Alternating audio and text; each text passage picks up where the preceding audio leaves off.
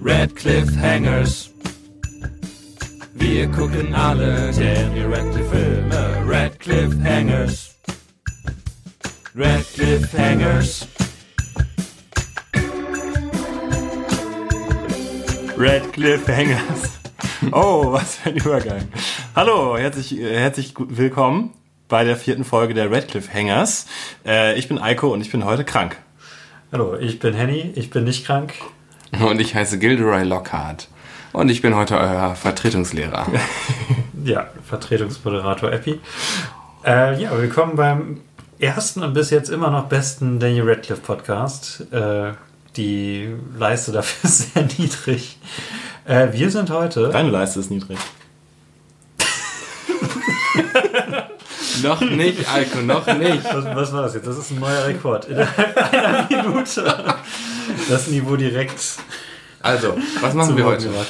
Heute sind wir beim zweiten Harry Potter Film. Wir sind immer noch bei Filmen, die Menschen gesehen haben. Harry Potter und die Kammer des Schreckens. 2002, Chris Columbus übernimmt wieder die Regie. Und direkt ein Jahr nach dem ersten Harry Potter Film kommt das Sequel in die Kinos, das lang erwartete Sequel. Und sollen wir erst drüber reden, wie die Leute es damals fanden oder wie wir es fanden? Weil das hängt, glaube ich, auch ein bisschen miteinander zusammen. Weil damals fanden die Leute es entweder besser als den ersten Teil oder schlechter als den ersten Teil. Und ich muss sagen, Können Sie es nicht auch genauso gut Also für, für mich als damals elf- oder zwölfjähriger war es einfach eine Kontinuität der Magie. Ja. Ich glaube, ich konnte noch nicht in so Kategorien denken, wie besser oder schlechter. Ich war aber auch ein sehr unbeflecktes Kind. Ein sehr positives Ich fand den, fand den früher nicht gut, den Film. Das war einer der die Filme, die ich nicht mochte. Und jetzt beim nochmal schauen, fand ich ihn richtig gut. Ah, Okay. Ja, es ist nämlich, glaube ich, ganz spannend, weil wir, glaube ich, auch sehr gestreut bei diesem Film sind. Gestreuter als beim letzten Mal. Da war es ja eher so eine Zwei-Fronten-Sache zwischen mir und Epi und Eiko. Und ich war eher der Kritische und ihr wart eher die, die Chris Columbus-Verteidiger.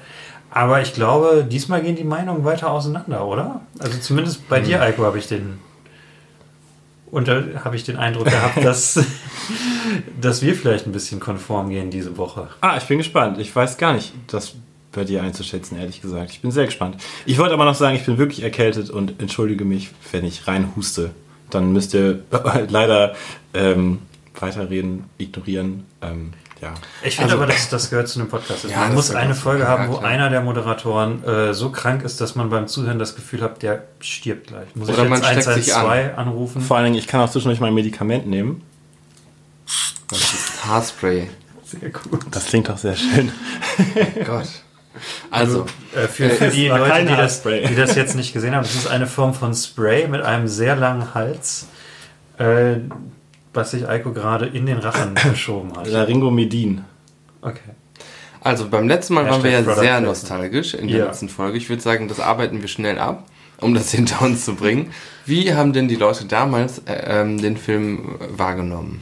Ja, wie ich es gerade schon so ein bisschen angesprochen habe. Also bei Rotten Tomatoes sind die Reaktionen recht weit auseinander. Ähm, beziehungsweise also im, im Schnitt 2002, wie gerade schon gesagt, das Buch Ja. 98. Diesmal Ja. haben wir es vom Podcast gecheckt. Ähm, es ist interessant, es ist ja ein Sequel zu dem erfolgreichsten Film des Jahres. Der Film an sich auch sehr, sehr erfolgreich, um jetzt mal die äh, Zahlen am Anfang loszuwerden. Äh, 879 Millionen Dollar eingenommen, Nummer 4 des Jahres insgesamt, ähm, hinter Spider-Man. Spider-Man 1 von Sam. Raimi. Oder der mit der, mit der Kralle, mit dem Kragen? Mit dem- Nee, Quatsch, Spider-Man 1 war bei. Harry Potter 1. Ähm, Der zweite Spider-Man war noch nicht raus. Ah, was für Zeiten, ey. Ja. Ähm, insgesamt über 80% positive Reviews, also sehr positiv aufgenommen, aber um vielleicht zwei, zwei gegenteilige Stimmen mal rauszusuchen. Ähm, in der sehr positiven Ecke gibt es da die Review von Roger Ebert. Wer Roger Ebert nicht kennt, einer der wichtigsten amerikanischen Filmkritiker, um es auf den Punkt zu bringen. Und da geht es direkt im ersten Satz schon los mit What's developing here, it's clear, is one of the most important franchises in movie history, a series of films that consolidate all the advances in computer aided animation linked to the extraordinary creative work of J.K. Rowling, who has created a myth- mythological world as grand as Star Wars, but filled with more wit, wit and humanity. Ähm, fünf Sterne insgesamt. Also kurz übersetzt, ähm, ziemlich coole Serie, wird nochmal richtig gut, besser als Game of Thrones. Hat dieser berühmte Game of Thrones sitzt hier noch in den Hast du Knochen, gerade? Star Wars vom Englischen ins Deutsche auf Game of Thrones übersetzt? Ja, sinngemäß, damit das die Leute von heute verstehen. Ach so. Das gab es ja Verstehe. damals noch nicht. Okay. Ähm, nein, aber ich finde es eigentlich ganz nett, dass, dass Roger Ebert mir quasi mit meiner These, wie wichtig die Harry Potter Filmreihe filmhistorisch ist, damals schon recht gegeben hat. Aber er hat auch noch gelebt. Ich fühle mich da bestätigt. Er hat da noch gelebt, sonst Weil hätte er das nicht schreiben können. Heutzutage gehst du ja auf die Seite und dann liest du Reviews und äh, die sind ja nicht von ihm, weil er ja gestorben ist. Das ist eigentlich ist immer sehr der witzig. witzig, Es es ist eine sehr gute Film-Review-Seite, aber ähm, ja, das ist ja gestorben vor auch schon über fünf Jahre her Ja, oder so. mindestens fünf Jahre ist das her. Wer ist denn die Seite? RogerEbert.com. Genau. Und du findest halt lauter Reviews von? Leuten, die nicht Ja, er sind, weil er halt, ja, abgekratzt. Äh, Gestorben. hm, gestorben ist, Entschuldigung. ja. Ähm, überbrückt mal gerade, ich muss gerade den zweiten Artikel raussuchen. Also ich ähm, muss sagen, ich habe, wir haben, das ist jetzt das erste Mal, dass wir den Film nicht ähm, zusammengeguckt haben. Aus organisatorischen Gründen hat ihn jeder sich zu Hause ähm, selber alleine angeschaut. Und ähm, ich steige teilweise durch meine Notizen nicht mehr durch, die ich mir auf meinem iPad gemacht habe, während ich den Film geguckt habe, weil mein äh, iPad alles geautokorrektet hat. Deswegen ist zum Beispiel Tom Riddle Tom Riedle. Deswegen muss ich hier teilweise beim Durchstöbern noch ein bisschen äh, Das das, ist, äh, von Autokorrekt Aber schon besser als ähm, meine Notizen, die ich irgendwo ähm, zu Hause vergessen habe. Ich hab Naja, Notizen dafür habe ich den Film auf Deutsch gesehen. Oh, interessant. ich habe ihn, glaube ich, auf Englisch dabei. Ich gesehen. habe ihn auch auf Englisch gesehen. Wie Ja. kam es zum Deutschen? Ja, ich habe mir den auf Amazon ausgeliehen. Ach, scheiße. Ah. Ja, und da gibt es den nur auf Deutsch. Habe ich viel zu spät gemerkt. Das hat mich am Anfang sehr gestört. Ähm, Ja. Ich fand es tatsächlich okay. Das ist ja auch noch aus der Zeit, ähm, wo Synchronisation mit, doch mit etwas mehr Aufwand Ja, betrie- das hat betrieben wurden als, als heute. Wobei das ja auch schon im Vergleich, also um 2000 rum haben ja Synchronsprecher auch schon gejammert, dass äh, Synchronisation in die Hunde geht. Ist vor das die so? Hunde geht. Ist ja. die Synchronisierung heutzutage nicht mehr so gut wie damals? Es gibt ein sehr interessantes Interview mit Oliver Rohrbeck, was tatsächlich auch aus der Zeit stammen könnte. Nein, das ist irgendwann zwischen damals und heute erschienen. Äh, wo Für die Leute ein, wer ist Oliver Für Rohrbeck? die Leute, Oliver Rohrbeck ist bekannt als Justus Jonas oder als die Stimme von Ben Stiller und diversen anderen, einer der hochkarätigsten äh, Synchro äh, Synchronsprecher ähm, Deutschlands. Wer hat denn nochmal den äh, Gollum? Ähm, war, auch, war das auch er oder war das ein anderer Nein, das war? Andreas Fröhlich, das war Bob Andrews. Ja, okay, richtig. Was ich immer sehr witzig finde. Ähm, wo es auch in einigen der neueren Folgen tatsächlich Anspielungen drauf gibt, dass er dann Ah. irgendwie mit so, so einem komischen Akzent, mit so einer komischen Stimme reden soll, was ich tatsächlich sehr nervig fand.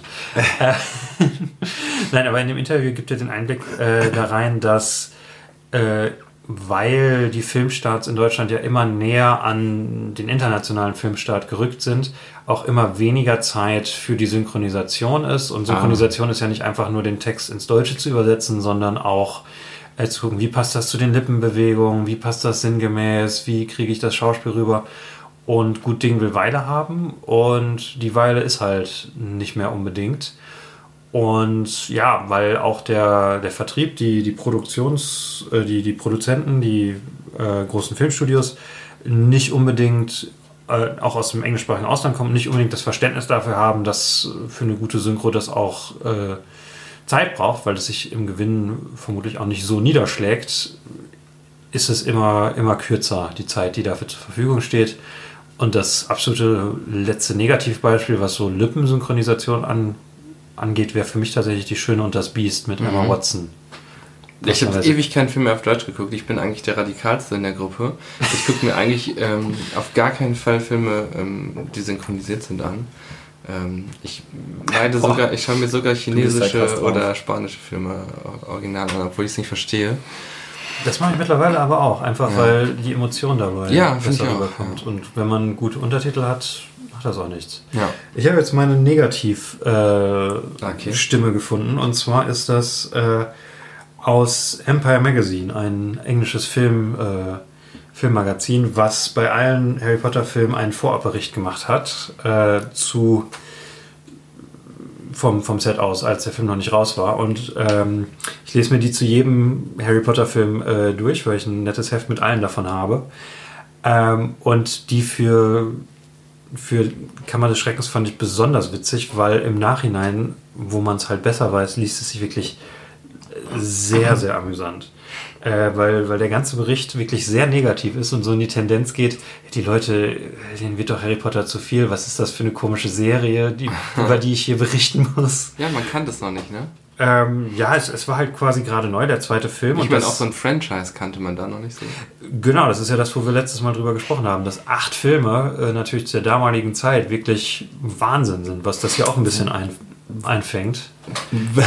Wobei ich auch nochmal dachte, naja, du hast ja schon Franchises gehabt, also Star Wars zum Beispiel, Ja, das stimmt. ja nicht nur diese drei großen Filme hatte, sondern zu der Zeit war ja auch schon die, ähm, die, die Prequels waren ja schon angekündigt, der erste war ja schon draußen und dort ist ja auch diese Zwischenfilme. Also Der zweite müsste im parallel zu Prinzip war Star Wars, glaube ich, ja bis dahin so die größte Franchise, die es gab. Dann kannst du ja auch bei Terminator noch von einer Franchise reden, zum Beispiel. Bei Alien. Ja, wobei. Ich bin auch so in der Nachlese der Folge gedacht. Das stimmt schon. Oder Rocky, der ja zu dem Zeitpunkt fünf oder Ja. sechs Filme unter dem James Gürtel Bond. hat.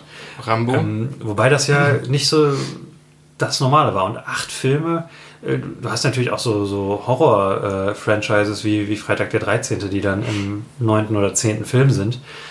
Aber das wird ja auch eher so belächelt. Das ist ja eher was für ein Nischenpublikum ähm, und ja auch immer mit, mit einem absinkenden Erfolg. Was ja bei, bei vielen dieser Franchises, so wie zum Beispiel bei Alien, dass du den ersten oder den zweiten Film hast, die wirklich, wirklich gut sind.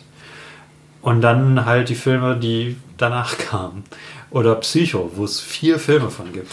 Ja, und ich meine, klar, Harry Potter unterscheidet sich nochmal in vielen Facetten, wie unter anderem natürlich auch, dass es einfach so ein wahnsinniger Plan war, diese Filme alle hintereinander zu drehen und mit den gleichen Schauspielern und alles in einer gewissen ähm, Kontinuität zu haben.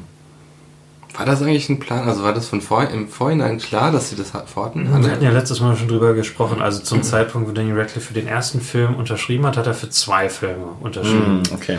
Äh, und natürlich wollte Warner Brothers die Schauspieler, solange sie jung sind, ähm, möglichst schnell verwenden. Deswegen auch ein Jahr später direkt das Sequel, was ja bei so einer teuren Produktion auch nicht äh, normal ist. Wenn wir uns hier aus der gleichen Zeit angucken, Spider-Man äh, sind zwei bis drei Jahre zwischen den einzelnen Filmen. Und hier bei Harry Potter werden jetzt wirklich acht Filme in zehn Jahren gemacht, von 2001 bis 2011. Und sie hatten ja eigentlich auch vor, da immer nur ein Jahr zwischen zu haben, ne? Genau, sie haben es halt nicht ganz Ich weiß noch damals, äh, die Informationen reisten ja früher anders durch die Welt als heute. Und ich weiß noch, wie das damals war, ähm, dass meine Schwester und ich uns einen Bravo gekauft haben und da stand dann drin, dass der Veröffentlichungstermin, der Kinostart vom neuen Harry Potter nach hinten geschoben wurde. Ich weiß nicht mehr, welcher Teil das war. müsste, Vierter, fünfter, ich weiß es nicht mehr. Das lässt sich doch überprüfen. Ich habe hier alle Das war einer der ersten, der verschoben wurde. Äh, Äh, und tatsächlich waren- der dritte. Der dritte kommt anderthalb Jahre nach, äh, nach die Kammer des Schreckens raus. Und wir waren richtig am Boden zerstört. Wir konnten es nicht glauben. Und der wurde nicht nur einmal verschoben, der wurde zweimal verschoben. Und dann halt nicht, dass man das sofort irgendwie erfährt, sondern erst so verspätet über so ein Magazin. Das war damals noch ganz anders irgendwie. das war noch up to date. Ah, jetzt ist wieder nostalgisch. ja. Ja. Äh, um das weiter. zu unterbinden, jetzt äh, gerne die, ähm, die kritische Stimme aus dem Empire Magazine, Oh ja. ähm, die äh, quasi ein bisschen zeigt, dass es auch, also zumindest von Teilen äh, der Kritikerwelt, als, als sehr kommerziell und sehr, sehr nervig gesehen wurde. Realizing that if you don't like Harry Potter now, chances are you never will. The Chamber of Secrets marketing team uh, has been deliberately aimed at fans, including the teaser poster depicting CG character Dobby. Äh, Dann wird erklärt, wer Dobby ist. Um, Listen, I just think about making the best film possible, Countess Columbus. You want the audience to enjoy the film, but I honestly think that if you know nothing about Harry Potter and you walk into the second film, you can have a more enjoyable experience. Da können wir nachher tatsächlich drüber reden. Aber dann hakt hier dieser sehr konfrontative ähm, Filmjournalist nach. Perhaps. But this tactic isn't going to win back those who thought the first movie was overlong and too bound by the book to be truly magical. Wie letztes Mal schon gesagt, in jeder Review muss irgendwann auf Magie eingegangen werden. And which was blown away in the kudos stages and crucially awards cate- categories by the Fellowship of the Ring, which debuted a month later. Ähm, dann gibt es hier noch Panik, dass ja halt das fünfte Buch zu dem Zeitpunkt noch gar nicht raus ist, ob die Bücher tatsächlich fertig werden, bevor die Filmserie fertig ist. Hashtag man of gerne vergisst. Genau. Ach, witzig. Um, still, it's fair to say that in doing so, Columbus and Co. have made a rod for their own backs. At this rate, the 600 plus page Goblet of Fire could clock in at around seven hours. More than enough to severely test the new and improved bladder control of 5 to 12 year olds kids everywhere. um, but that's for another day. Now, Chamber of Secrets is looking pretty good, even if the law of diminishing returns kicks in. Sequels usually make um, 60 to 70 percent of the original's gross. That means probably of around 70 to 800 million worldwide. Übertroffen. Uh, more than enough money to keep Warner Brothers in the wizard business for some time to come. Um, let's see how Harry Potter 2 goes. I think it's going. Indeed, and the appointment of Cu- Cuaron, Alfonso Cuaron, for the next movie is an encouraging sign that Warner is aware that the Harry Potter mov- films aren't like Big Macs. Uh, Big Macs. Each experience will need to be different from the last. The message is clear: evolve or risk Harry Potter and the audience of apathy. Die sind ja krass drauf. Tja, The die Battle Geschichte, Geschichte sie has nicht freisprechen. Ja, es ist sehr witzig, das im Nachhinein zu lesen, weil es halt komplett anders gekommen ist und alles, was da befürchtet wurde, nicht eingetroffen ist und es natürlich acht Filme lang ein, ein Erfolg war. Okay, bevor wir zum Plot kommen, denn wir reden jetzt schon 20 Minuten, das ist ein gutes Zeichen, wenn man als Podcast erstmal eine Viertelstunde braucht, um zum Thema zu kommen, äh, möchte ich noch einen Fun Fact loswerden und zwar wieder einen alternativen Regisseur, den es hätte geben können. Äh, in diesem Fall ist gar nicht so sehr bekannt, wie das überhaupt möglich ist, aber äh, der entsprechende Regisseur hat in einem Interview gesagt, dass er für den zweiten wohl irgendwann angefragt wurde, wie genau das mit Chris Columbus gelaufen ist, ob der dann raus gewesen wäre oder nicht. Ähm, aber es ist tatsächlich Frank Oz, der euch beiden sehr bekannt ist. Na klar. Ihr guckt mich mit Wer ist leeren Frank Augen Oz? an. Yoda Äh, Yoda. aus Star Wars. Und das habe ich jetzt nicht nur so getimed, damit ich so klinge, als ob ich das gewusst hätte, sondern Wie? ich hätte es gewusst. Wie Yoda. Yoda. Wie Yoda. Du, Star, du hast schon mal Star Wars gesehen, nehme ich an. Ja, der, der kleine grüne Typ. ja. Mit, ja. Der der hätte Regie führen Genau, der kleine Yoda. Nein, Frank Oz, der, der Schauspieler, der ähm, auch sehr mit, mit Puppenschauspiel äh, Erfahrung hat, also Puppenrollen spielt, wie zum Beispiel Yoda, aber auch so als Schauspieler tätig ist. Ähm, und auch als Regisseur und zum Beispiel Little Shop of Horrors gemacht hat. Oh, echt? Wusste ich gar nicht. Das ist ein Frank Oz-Film. Und er hätte fast Harry Potter 2 gemacht. Und ich finde das verrückt. Das ist eine schöne Geschichte. Ja, genau. Das war ein sehr Mehr, mehr, schön. mehr weiß man nicht Sehr darüber. Er Fazit. einmal Äh, dann bis gesagt. zum nächsten Mal. Genau. Okay, dann fängt am besten, weil ich jetzt so viel geredet habe, einer von euch mit dem Plot an. Den machen wir diesmal wieder, weil es ein bisschen her ist, dass wir den Film gesehen haben und wir uns ein bisschen erinnern müssen. Wir brauchen so einen äh, Jingle dafür eigentlich. Jetzt kommt der Plot. Plot, Plot. Plot. Das war furchtbar. okay, wer möchte machen? Ähm, also wir steigen ein. Wie fängt der Film nochmal an? also wir sind auf jeden Fall im Ligusterweg. Das ist das, wo Harry bei seiner Tante und seinem Onkel wohnt. Und ähm, Daniel Radcliffe. Tatsächlich, der Einstieg ist ja äh, di direkt mit. Entschuldigung, dass ich direkt wieder reingreife. der Einstieg ist ähm, ja erstmal direkt mit dem Harry Potter Score, mit dem Theme von so. John Williams, äh, was dann in den Ligusterweg fadet. Und ich muss sagen, direkt beim zweiten Film ist es schon ikonisch. Das finde ich Ja, das stimmt schon. krass. Okay. Also direkt. Hm, ja. Doch, das, da hast du, da ist für eine gute Beobachtung. Nicht Ja, zustimmen. das stimmt. Ja, das stimmt. Würde ich mich direkt dranhängen. Ich gebe mir Mühe. Wie geht's dann weiter? Das ist deine Aufgabe. Also Harry sitzt in einem Zimmer. Soll ich dir den. Nee, Wikipedia. stopp, ich weiß es. Und zwar, die sitzen im Wohnzimmer. Schuljahres. Okay, wir lesen doch den Wikipedia. Effi, wie lange den ist bei ersten dir? Satz, ich weiß es gleich wieder. Kurz vor Beginn seines zweiten Schuljahres in der Zauberschule Hogwarts erhält Pa- Harry Potter in den Ferien bei seinen Verwandten den Dursleys Besuch vom Hauselfen Stopp, Dobby. das geht ja viel zu schnell. Ja, ne? Also die Dursleys haben erstmal einen wichtigen Termin. Es kommt der Chef von dem vorbei und der hat die Chance, einen wichtigen ähm, Geschäftsabschluss zu machen. Und ähm, da zeigt sich also wieder das leidige Thema, dass ähm, Harry immer wieder mit denen aneckt. Und, Oder ähm, sie mit ihm, also es klingt so, als ob er ein Enfant terrible wäre. er, er verhält sich einfach jedes Mal total ungeschickt. Einfach total ungeschickt. Und ähm, ja, diesmal ist es so, ähm, dass der Hauself Die alternative Geschichte von Harry Potter, dem aufmüpfigen Rebel Potter, äh, Super Nanny. Er wird besucht von dem Hauselfen Dobby, der ähm, computeranimiert ist und ich fand es gar nicht so schlimm. Ich hatte erwartet, dass es wirklich grässlich aussieht. Das habe ich mir auch aufgeschrieben. Ich habe vor allen Dingen aufgeschrieben, dass äh, seine Gesichtsausdrücke doch sehr, sehr komplex dafür sind, Ja. wie in, in was für Kinderschuhen damals doch die CGI noch steckte, vor nunmehr 17 Jahren. Ähm, vor allen Dingen, es gibt diesen einen Moment, habe ich mir aufgeschrieben, in dem Dobby klar wird, äh, dass Harry weiß, dass er, dass Dobby die Briefe von Harry hat. Ja. Ne, Die Briefe, die den ganzen Sommer an ihn äh, geschickt wurden, aber nicht ankamen.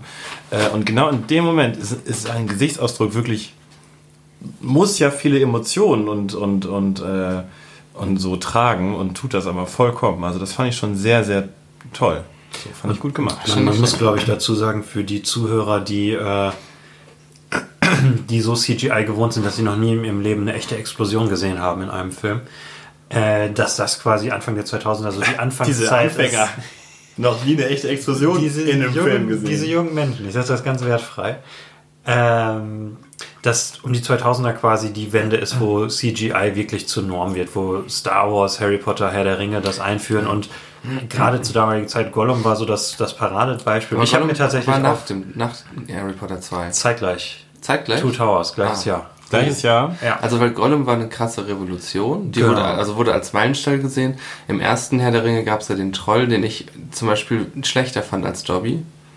Den Höhlentroll. Ja, In der. Moria-Szene. Der sah wirklich nicht gut aus. ich müsste die direkt nebeneinander sehen, um das sagen zu können. Ja, ich habe sie gerade gerade gesehen beide. Ja. Und den fand ich wirklich nicht gut. Ähm, und ähm, naja, ich meine, so richtig gut sieht es immer noch nicht aus. Es, mir ist, sind Puppen lieber, also wie im alten Star Wars, der Yoda. Das ist mir lieber, aber Dobby sieht Frank doch, Oz. ja, sieht doch erstaunlich gut aus. Ähm, ich wollte noch einmal loswerden, ich finde, das Problem mit CGI-Figuren ist oft, wie beim neuen Star Wars Grand Moff Tarkin, dass sie zu viele Details reinbringen in das Gesicht. Keiner bewegt sein Gesicht so viel wie CGI-Figuren. Wobei Grand Moff Tarkin auch ein spezieller Fall ist, weil die ja wirklich ein, äh, also in Rogue One ähm, spielt er ja mit, äh, die, der Charakter bekannt aus, aus dem allerersten Star Ach ja. Rogue One. Nein, Genau. das war doch der... Doch, doch, das ist Rogue One. Das und Rogue One. Sie haben einen Schauspieler genommen und ihn dann aber digital angeglichen an, an den Originalschauspieler, an Peter Digital eingefügt, ja quasi. Nee, ja nicht, weil ja tatsächlich ein Schauspieler da ist, aber sie haben, haben ihn digital bearbeitet, damit er ihm ähnlicher sieht, was völlig Das sieht Hirn- halt scheiße Hirn aus. verbrannt. Es sieht aus, als, also als es in dem Film passiert, habe ich mich gefragt, warum kommt jetzt ein Videospielcharakter in diesen Ja, Film? auch ich denke manchmal, dass in Videospielen die Charakter besser aussehen als bei Rogue One. Aber wusstet ihr das vorher? Ja. Nee, Ja. ich wusste, also ich wusste es nicht, aber ich habe es sofort gesehen. Weil ich wusste es vorher nicht und ich habe es nicht gemerkt. Krass. Aber du bist da auch nicht so kritisch. Ich meine, du hast auch gerade deine Brille nicht auf. Wahrscheinlich hast du eine Sonnenbrille auf. Nee, Und das die einzige keine- ist mit Stärke, so, die du das kann nicht sein. Aber ich habe schon, ich habe schon ein paar Mal Ich wollte, Kino ohne ich wollte nur noch gesessen, mal so ist es sagen, nicht. Also ich finde CGI oft Ja. sehr lästig, muss ich sagen.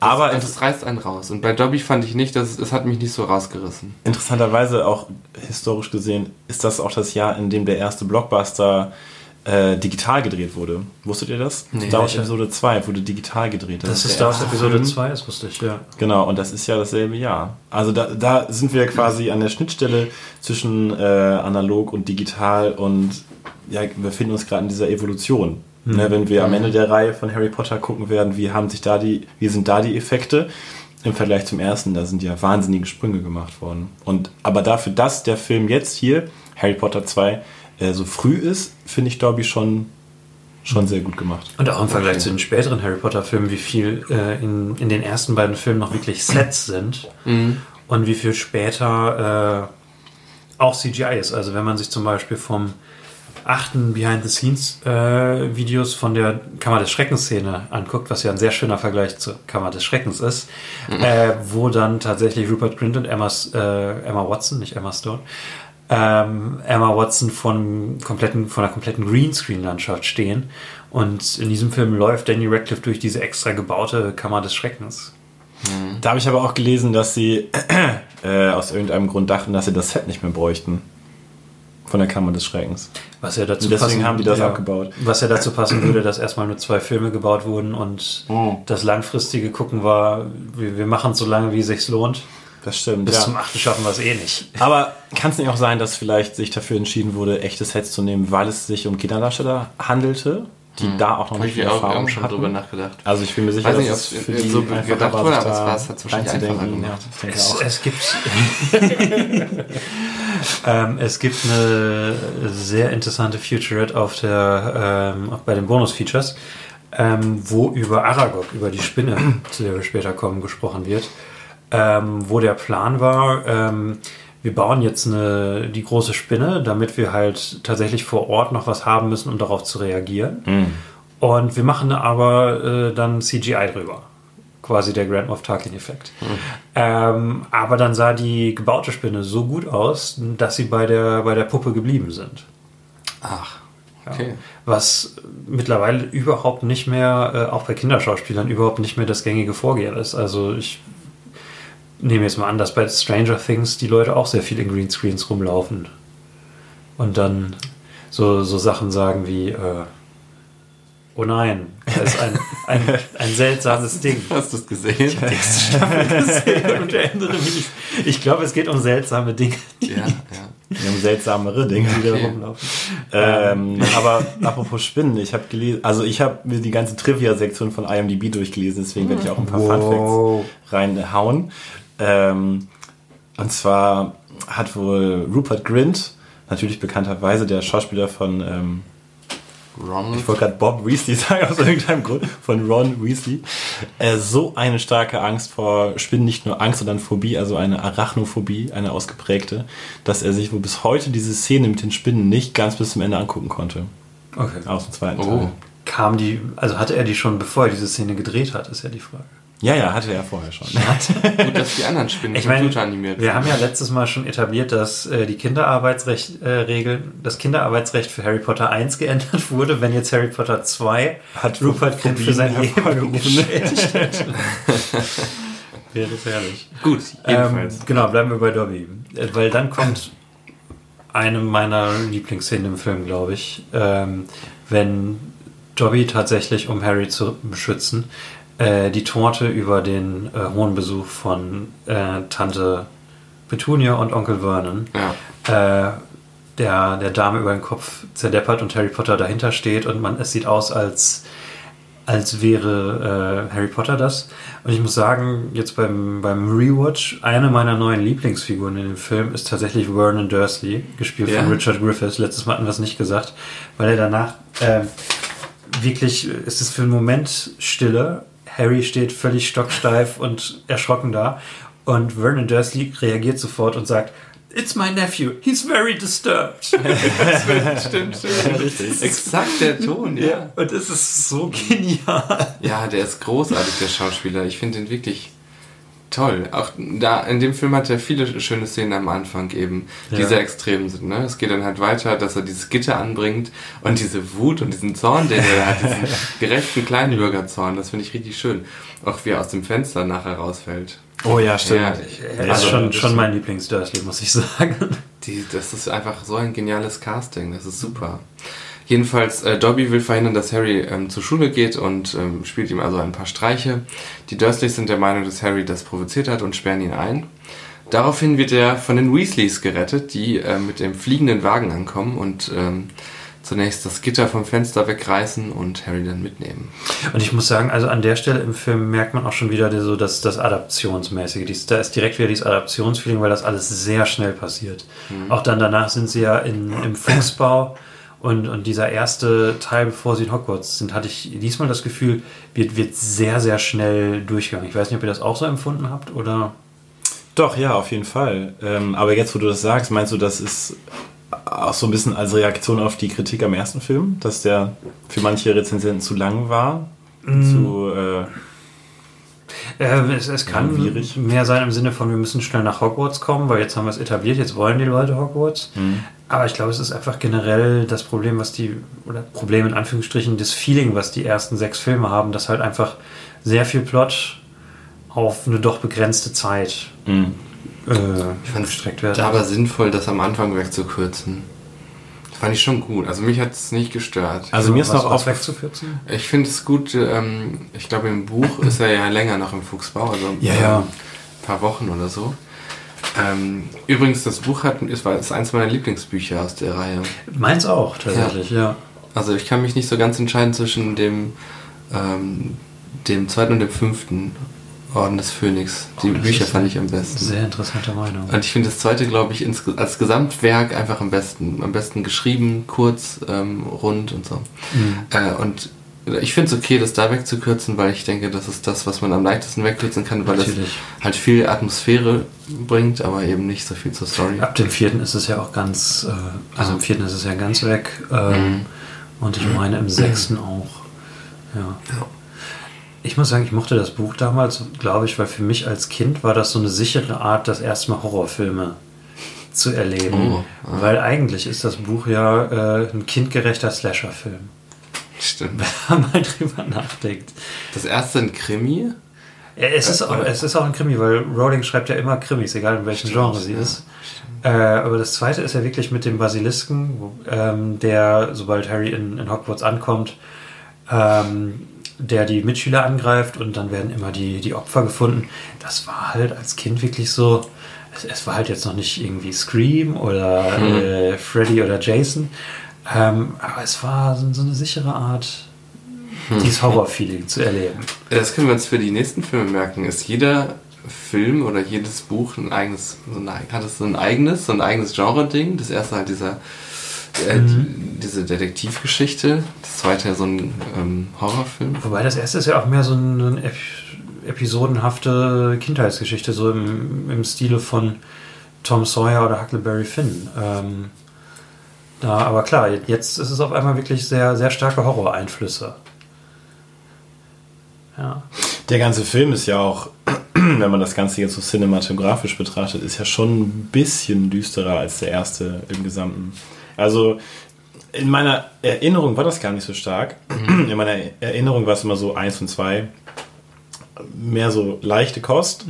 Äh, und dann kommt der dritte und der ist auf einmal düster. Aber jetzt beim no nochmaligen Gucken habe ich gemerkt, der zweite ist doch auch schon düsterer beleuchtet, düsterer äh, gestaltet. Alles ist ein bisschen gruseliger als vorher. Ich, ich finde es gut, dass du es ansprichst, weil ähm, damit ist auch einer der nervigsten Trends äh, in, in der Harry Potter Filmkritik äh, losgetreten worden, dass bei jedem neuen Film in irgendeiner Rezension steht, dieser Film ist viel düsterer als die Filme davor. Harry Potter wird langsam erwachsen. Ja, genau, das sieht man auch an DC. Ne? Erwachsen ist düster Genau. und ähm, viel grau. Grau und grün ist erwachsen. Die Farbpalette, in der wir dann ja auch bei David Yates tatsächlich ankommen. Ähm, nee, aber äh, ja, es wird halt immer, es wird mit Erwachsenen gleichgesetzt und deswegen jeder Film wird immer düsterer. Seid ihr auch immer düsterer geworden, erwachsener ihr ich, geworden seid? ja, in den Teenie-Jahren auf jeden Fall. In den Teenie-Jahren irgendwann macht man nichts mehr, was, was irgendwie kindgerecht ist oder so. Du, du willst die Erwachsenen-Sachen machen, du willst Batman lesen. Geil. Das muss Aber irgendwie mit Blut sein, ja? Oder Ja, Schimpfwörtern. Schimpfwör Schimpfwörter sind krass. guckt euch hierzu auch äh, den Kurzfilm Fanboy an. Nee, der ist gesperrt. Ist mir gesperrt. ah, schade. Aus beruflichen Gründen. ähm, aber wo wir schon bei Cinematografie sind, mir ist noch aufgefallen, dass es eine krasse Folge von Dutch Angle gab in der Szene, in der Onkel Vernon das Gitter anbringt am Fenster. Ähm, und ich habe mich gefragt, warum sie das gemacht haben. Vielleicht haben sie es gemacht, weil Onkel Vernon nicht ganz so viel Screentime hat wie im ersten Teil. Und sie vielleicht auch für neue Zuschauer sehr schnell klar machen wollten, das ist ein richtig böser Charakter und dass sie das deswegen gemacht haben. Wenn ihr es nochmal schaut, achtet darauf. Ich fand es ein bisschen extrem, aber gestört hat es nicht. Finde ich aber interessant, weil das auch im ganzen Film, meine ich, nicht nochmal vorkommt. Nee. Die Technik. Ich muss sagen, ähm, so düster fand ich den Film gar nicht. Also stellenweise die vor Düsterer als der erste. Düsterer als der erste, ja, im Vergleich schon. So in der Kammer des Schreckens schon. Aber über weite Teile finde ich, ist es so die gleiche Bildsprache wie der erste. Es ist alles immer noch sehr farbenfroh. Also es ist auf jeden Fall mit dem ersten äh, mit einer der farbenfrohsten Harry Potter Filme. Würde ich Ja, sagen. doch würde ich auch sagen. Auf Er jeden spielt Fall. halt oft nachts. Es ist halt ähm, be bewusster, es ist Mhm. die bewusste Entscheidung, wann das Film dann düsterer ist. So, also Ja. Weil beim Nachts hatten wir schon beim ersten Teil darüber geredet, dass das Ja. der, der verbotene Wald nachts ist auch heller als, an, als eine Nacht sein könnte. Man fragt sich immer, wo diese Licht, Lichter herkommen sollen. Das ist auch das. Ja, ich habe jetzt ja gerade Herr der Ringe wieder geschaut. Im ersten Teil, wo sie von den Reitern gejagt werden, die Hobbits, da sieht man einfach irgendwelche blendend hellen Lichtkegel. Das ist auch so ein Filmemacher-Ding. Irgendwie. Naja. Ja, es gibt ja gerade für Nachtszenen gibt es so riesige Lichterballons, die mehrere Meter breit sind, die du ähm, aufgespannt an Seilen in der Luft schweben lassen kannst, um so Nachtszenen zu beleuchten. Und wahrscheinlich ist das genau der Effekt, den diese, ähm, diese Lichter haben, dass es wie so große Kegel rüberkommt, Auch nicht. wenn du das nicht besser irgendwie aus dem Bild rauskriegst. Da bin ich gespannt, wie das in späteren Filmen aussieht. Das habe ich gar nicht mehr so. Es wird, äh, es ändert sich jetzt sehr stark. Also der große visuelle Einschnitt ist tatsächlich mit Azkaban, wo dann Mhm. äh, Alfonso Cuarón äh, übernimmt, äh, wo ich mich auch schon sehr drauf Ja. freue. Oh ja. Das, das ist mit eines der Highlights. Ähm, ursprünglich habe ich ja gedacht, dass, äh, dass wir mit unserem Podcast so eine sehr klare äh, Qualitätskurve haben, so einen sehr klaren ansteigenden Graph von der Qualität von David Copperfield über eine John le Carré-Verfilmung, dann Harry Potter, dann der erste und dann der zweite und es geht immer und dann der dritte natürlich als Höhepunkt. Äh, ich muss jetzt aber sagen, wo ich alle Filme gesehen habe, das ist tatsächlich mehr so eine Achterbahnfahrt. Also ich finde, es ging so hoch mit David Copperfield, dann ging es runter, weil ich tatsächlich bis jetzt den, ähm, den Schneider von Panama den schwächsten Film finde, den wir besprochen haben. Dann ging es wieder hoch mit Harry Potter 1. Und jetzt bei diesem, finde ich, geht es wieder ein bisschen runter. Also zumindest für mich. Ähm, Aber nein, Nein, weil ich gehustet habe. Du musst dann, dann du musst deinen Husten nicht verstecken. Wirklich? Versteck nicht, wer du Wenn du, bist. äh, wenn du dich ein bisschen nach hinten drehst und einfach dahin hustest, dann hört man das Ich fühle mich so wie bei Aber das ist ähm, menschlich, das ist sympathisch. hier die Ermordung des Jesse James durch den Feigling, Robert Ford. äh, wo am Anfang gesagt wird, Brad Pitt, äh, der hat immer, was wird gesagt, der ähm, blinzelt. Blinzelt. immer so. Ja. Und dann blinzelt er gar nicht komisch. Ja, stimmt. Und ich habe ganz am Anfang gesagt, ich, ich huste die ganze Zeit und ich habe noch nicht einmal laut gehustet Ja, bis jetzt dann war es doch jetzt an der Zeit. Ich will es aufrechterhalten. Ja. wir wir, wir lassen das drin, die Leute, die das da hören, die husten vielleicht auch. Ja, die können mit mir husten. Ja, wir können ja auf jeden Fall kein Schild. Also ich würde erstmal weder zustimmen noch widersprechen. Okay, Okay. machen wir weiter. Ähm, ich glaube, I can rather, I can Ja, ja, neither ja, wir deny. wissen genau. Ja, ja, du genau. hast es schon einmal gesagt, Eiko, du musst es nicht nochmal sagen. ja, Äh, Okay, ist jetzt gut, Eiko? Ist jetzt. Du musst jetzt gar nicht so Ich weiß nicht, aggressiv wie das kommen. denn ich möchte jetzt echt gerne wissen, was Handy sagen Genau, ich wollte I das. can neither deny nor confirm. Ja, das ist richtig. Ich weiß nicht, woraus das ist, aber das ist richtig. Das sagen alle Politiker immer. Okay. Alle Politiker, die da Alle. oben sagen. Alle PolitikerInnen. Äh, ich glaube, den, den Fuchsbau können wir relativ schnell abhaken. Da passiert Ja. nicht so viel, außer dass. Man äh, lernt erstmal die Eltern der Weasleys Genau, dass man die. Eltern kennt. Arthur Weasley, glaube ich, zum ersten Mal. Arthur Weasley zum ersten Mal. Großartig. Molly Weasley zum zweiten Mal. Die hat genau. übrigens tolle Klamotten an. Tolles, Ich kann tolles. mich tolles an Set. nichts erinnern, aber ich habe hier stehen Mollys Klamotten. Sind Hammer, ja. Ah, Das Absolut. gesamte Set wieder unglaublich toll. Der Ja. Fuchsbau, obwohl er so kurz nur drin ist, steckt da so viel Liebe drin. Das ist mir das ähm, jetzt beim Gucken nochmal neu aufgefallen, wie viel Details und wie viel Zauberei. Also sie haben sich wirklich Mühe gegeben. Man sieht, das ist eigentlich nämlich die krasse Differenz. Also erst der Ligusterweg, dieses spießige äh, Muggelhaus und dann eben der ähm, Cut rüber in den Fuchsbau. Und das ist die, die totale Differenz. Überall wird alles ähm, ähm, magisch abgespült, magisch wird ähm, gehäkelt. Und ähm, wie wichtig die Mag- Magie im Alltag dieser Menschen ist, ähm, das ist, finde ich, eigentlich richtig gut als Studie eben, ne? wie leben die und so weiter. Wie, du bist sofort in der neuen Welt drin, ne? das fand ich toll. Es hat auf, auf eine sehr positive Weise so ein bisschen was von einem Cartoon. Also es ist so eine sehr Ja. überhöhte, sehr farbenfrohe, etwas übertriebene Welt, die aber in sich schlüssig ist. Und hier auch schön, wie ähm, dann eben Daniel Radcliffe ähm, staunend durch diese Wohnung läuft und man sieht ihn, wie er ganz nah rangeht, wie so ein, wie so ein Forscher, der sich das so anschaut und ähm, immer nur begeistert ist. Wow! Das Macht. patentierte Danny Radcliffe Staunen Ja, mittlerweile. Ja, das, das fand ich super. Ja, ja. Er ist auch einfach genauso klein wie im ersten Teil, habe ich das Gefühl. Nein, ich finde, er ist, er ist Ja. gewachsen. Also, ich finde auch, ich, finde, ich würde Handy zustimmen, wenn man so diese erste Szene hat, wie er in seinem Zimmer sitzt er wirkt direkt ein bisschen erwachsener Ja? als im ersten Ja. Teil. Also er, er wirkt auch, es kann auch sein, dass es daran liegt, er wirkt generell selbstsicherer als im ersten Teil. Schon, also ja. die Sachen, die im ersten Teil schon funktionieren, bei ihm funktionieren jetzt noch besser. Ja. Äh, auch das Staunen zum Beispiel. Wir müssen aufpassen, dass wir bei Folge 18 nicht immer noch darüber reden, wie gut Danny Radcliffe staunen kann. Wir müssen das mal bei Instagram Ähm, teilen. aber es, es kommen auch in diesem Film meinen. einige interessante Ergänzungen, gerade in, in der zweiten Hälfte, ähm, Ja. in seinem Schauspielrepertoire. Äh, ja, aber bei den Weasleys, es wird auch sehr schnell abgehakt. Ähm, schönes Zitat noch. Ähm, Hm. Nicht der erste Satz von Arthur Weasley, aber der Satz, der ihn sehr, äh, sehr Ja. gut trifft, ist: What exactly is the function of a rubber duck? Ja, schön finde ich aber auch die Szene, also ähm, Molly sagt halt, ähm, dass die mit dem Auto Harry abgeholt haben und klar, jetzt wird erwartet, der Vater muss schimpfen, aber seine Reaktion ist, wie, wie, ist, das, wie ist das geflogen? Hat es funktioniert?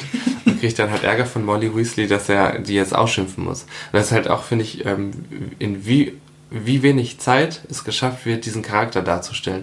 Und ihm zu zeigen, dass er einfach dieser liebevolle Vater ist, der einfach so ein, ja, so ein, so ein Tick hat für diese Muggelsachen und äh, erst an seine Vaterrolle erinnert werden muss eigentlich. Man muss sagen, weil egal wie abgehetzt das Erzählen ist, die, die Atmosphäre, die sie rüberbringen wollen, bringen sie immer rüber. Also Ja. der Fuchsbau ist direkt heimelig. Bei den Weasleys fühlt man sich gut aufgehoben, obwohl sie nur für Sekunden teilweise im Bild sind. Genau, ja. Ja, ja wirklich gut.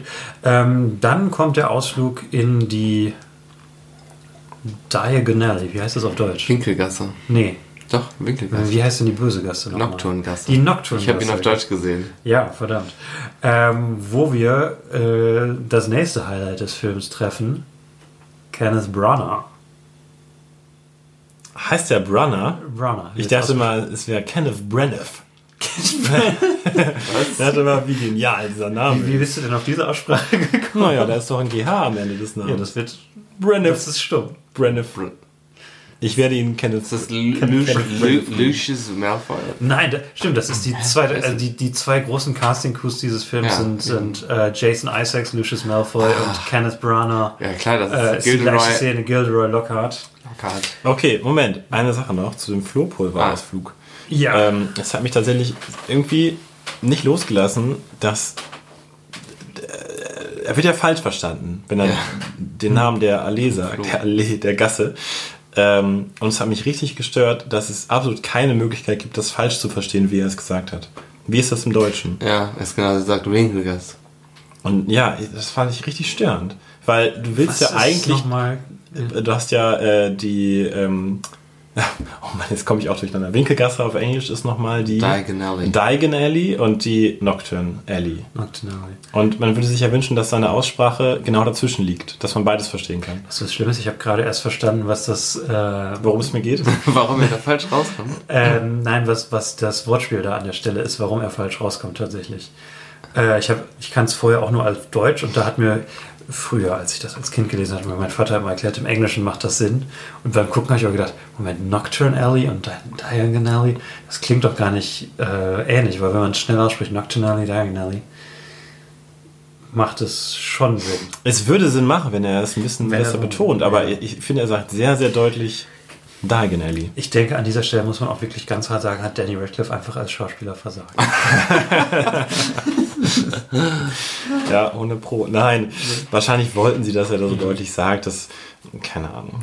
Aber das fand ich tatsächlich, tatsächlich richtig schade. Das tut mir leid. Okay. Genau, wir, wir kommen jetzt nach Hogwarts, weil äh, nach dem Fuchsbau. Nein. Ach, mal- ja, nein, verdammt, wir sind noch bei kommen unserem nein. Casting-Crew. Und es kommen nämlich zwei großartige Schauspieler. Ähm, wirklich genial. Gilderoy Lockhart, Ke Kenneth Branagh. Kenneth Branagh. Am besten wir haben einfach drei verschiedene Aussprachen von diesem eigentlich sehr einfachen Namen. Ich finde ihn einfach, er ist einfach großartig und ich muss sagen, das ist eigentlich der Charakter, der für mich diesen Film auch so, ähm, weswegen ich den Film gerne gucke, weil ich mich auf die Szenen sehr, sehr freue. Der ist einfach wirklich großartig. Er schafft es, diese Rolle einfach so gut umzusetzen. es ist auch ein bisschen geniales Casting, Ja. weil äh, Kenneth Branagh ja den Ruf hat, sehr selbstverliebt zu sein. Ach, Ähm, haben wir ein Birdman-Casting. Ich weiß es nicht. Birdman klingt so negativ. Ähm, Ja. Nee, aber ja, quasi genau das. Also so, so Stunt-Casting, jemand, der diesen Ruf hat, auch diese Rolle spielt und wirklich sehr, sehr überzogen und groß das auch alles spielt und auch sehr toll in, in Kombination mit, äh, mit Severus Snape. Ja. Ähm, die, die Szenen mit den beiden, ähm, mit, mit Alan Rickman und Kenneth Branagh, da, da hätte ich einen ganzen Film drüber gucken Ja. können. Einfach wie, wie Snape äh, nur mit, mit winzigen Veränderungen in seiner Mimik, nur mit ein bisschen mehr runtergezogenen Mundwinkel, seine völlige Verachtung für, Ja. äh, für Lockhart ausdrückt. Und immer er wieder. auch genießt, ihn in die Ecke zu treiben. Genau, es Ja. ist so gut. Später, wo sie, äh, eine meiner Lieblingsszenen ist, wo, ähm, wo Ginny am Ende entführt wurde in die Kammer des Schreckens und äh, quasi die Situation ist total tragisch und, und dramatisch und dann kommt Gilderoy Lockhart in die Szene gelaufen und er stört einfach alle und Snape macht sich einen Spaß daraus, ihm eine Todesangst äh, einzujagen und äh, ihm zu sagen, äh, Sie hatten doch gesagt, Sie wissen, wo die Kammer ist. Dann sollte es für Sie doch überhaupt kein, kein Problem sein, das Mädchen ausfindig zu machen. Das könnte ja sehr gefährlich werden. Ja, das ist doch für einen Mann Ihrer Statur. großartig, Ja. großartig, die beiden, ja. Und als zweites natürlich Jason Isaacs, über den ich mich immer, Ja. immer freue, wenn ich ihn in irgendeinem Film sehe oder in irgendeiner Serie. Äh, für mich ein Hammer-Charakterdarsteller mit diesen wunderbar kalten blauen Augen. Ähm, und, und dieser Visage. Woher kennt man den noch?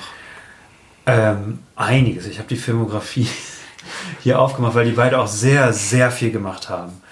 Ähm, Weil ich finde, das sind beides keine Schauspieler, die durch Harry Potter auf diese Rollen festgelegt wurden. Nee, auf keinen Fall. Also sind, sind ja beides Charakterdarsteller, die, die das auch geblieben sind. Also die stimmt, wenn, wenn man die sieht, wenn man Jason Isaacs sieht, nimmt- denkt man nicht sofort Lucius Malfoy. Ähm, er hat davor eine sehr bekannte britische Krimiserie gemacht, Wire and the Blood, die ich sehr gut in Erinnerung habe, aber seit zehn Jahren nicht mehr gesehen habe. Ähm, es ist, äh, er ist zum Beispiel im Grindhouse-Feature von Tarantino und Rodriguez. Hm. Was, was ganz witzig ist, aber nur für eine Szene. Er ist in The Tuxedo mit Jackie Chan. Oh ja, The Tuxedo. Ähm, natürlich äh, hinlänglich bekannt als einer der ersten Filme von ähm, Jackie Chan, wo ihm digitale Effekte aufgezwungen wurden. Echt? Okay. Und deswegen wirklich nicht sehr sehenswert. Eigentlich sehr, sehr gutes Casting, Jackie Chan, Jennifer Love Hewitt, aber ah, Isaacs. als großer Jackie Chan-Fan kann ich Jackie Chan-Film-Fan kann ich den leider nicht empfehlen. Kann ich noch ein paar sagen, weil es einfach verrückt ist, was er alles gemacht hat. Resident Evil, Black Hawk Down, äh, The Patriot, äh, Armageddon und Event Horizon, die beiden Asteroidenfilme. Ach, Was ich bis gerade auch nicht. Das ist, Bist du bei denen, wo er geschauspielt hat oder die er Regie äh, das ist Schauspiel. gemacht Das hat? ist, äh, du bist bei Weil Kenneth Branagh ich gerade, war da- oder? Bist du? Ich bist bin du bei bei Jason Isaacs? Isaacs, ja. Ach so. Ja, Ach so, ich bin gerade einfach nur mal hier A Cure for Wellness in letzter Zeit. Er hat auch in der neuen Star Trek-Serie mitgespielt. In Discovery hat er den Captain gespielt in der ersten Staffel. Äh, Spoiler, er ist in tausenden Serien. Ähm, er ist auch sogar bei Star Wars Rebels. Er ist bei Star Trek und Star Wars. Interessant. Ähm, und bei Kenneth Branagh darf ich da einen Film sagen, äh, den Epi definitiv gesehen habe, wo du wahrscheinlich Ja. nicht mehr weißt, dass er ihn gemacht hat und Regie geführt hat und mitgespielt hat wo du niemals drauf kommst. Er ist ja eigentlich zu dieser Zeit, also vor Harry Potter ist er vor allem für seine Shakespeare-Verfilmungen bekannt und hat äh, jetzt in jüngster Zeit Sachen wie Cinderella oder Mord im Orient Express gemacht. Dunkirk. Aber er hat auch einen Film gemacht, den wir beide gesehen haben und wo wir in der absoluten Minderheit sind und den du richtig bescheuert findest. Dunkirk. Nee, das ist Christopher Nolan. Okay. Wenn ich es dir sage, Erzähl. haust du dir vor den Kopf. Jack Ryan Shadow Recruit. Was? Das ist ein kleines Brother. Hat er, hat er da mitgespielt? Er hat den Bösen gespielt. Ach, echt? Ernsthaft? Und er hat Regie geführt. Oh, da muss ich mir den nochmal anschauen. Das ist, ist der Jack Ryan Reboot mit, ähm, Mit Tom Cruise? mit, nee, mit Chris, Par äh, Chris Pine. Ah, Ja. Der, der so erfolgreich war, dass sie keinen zweiten gedreht haben. ich habe den in der Sneak gesehen und fand den so langweilig. Was hast du bei Brunner, bei Regie? Hast du da noch was hinzuzufügen? wir sind jetzt bei Isaacs, ne? Nee, jetzt sind wir bei Ich war Brunner. nämlich gerade ein bisschen durcheinander. Ich muss noch mal in meine Notizen Schauen wir auch reinschauen. beide in der gleichen Szene. Äh, bei, bei, du meinst bei Breniff, ne? Bei unserem Breniff. Ähm, das war ein sehr lustiges Erlebnis. Ich äh, dachte immer noch so, boah, wie heißt der Typ nochmal? Hab ihn dann gegoogelt, Kenneth Breniff, alles klar.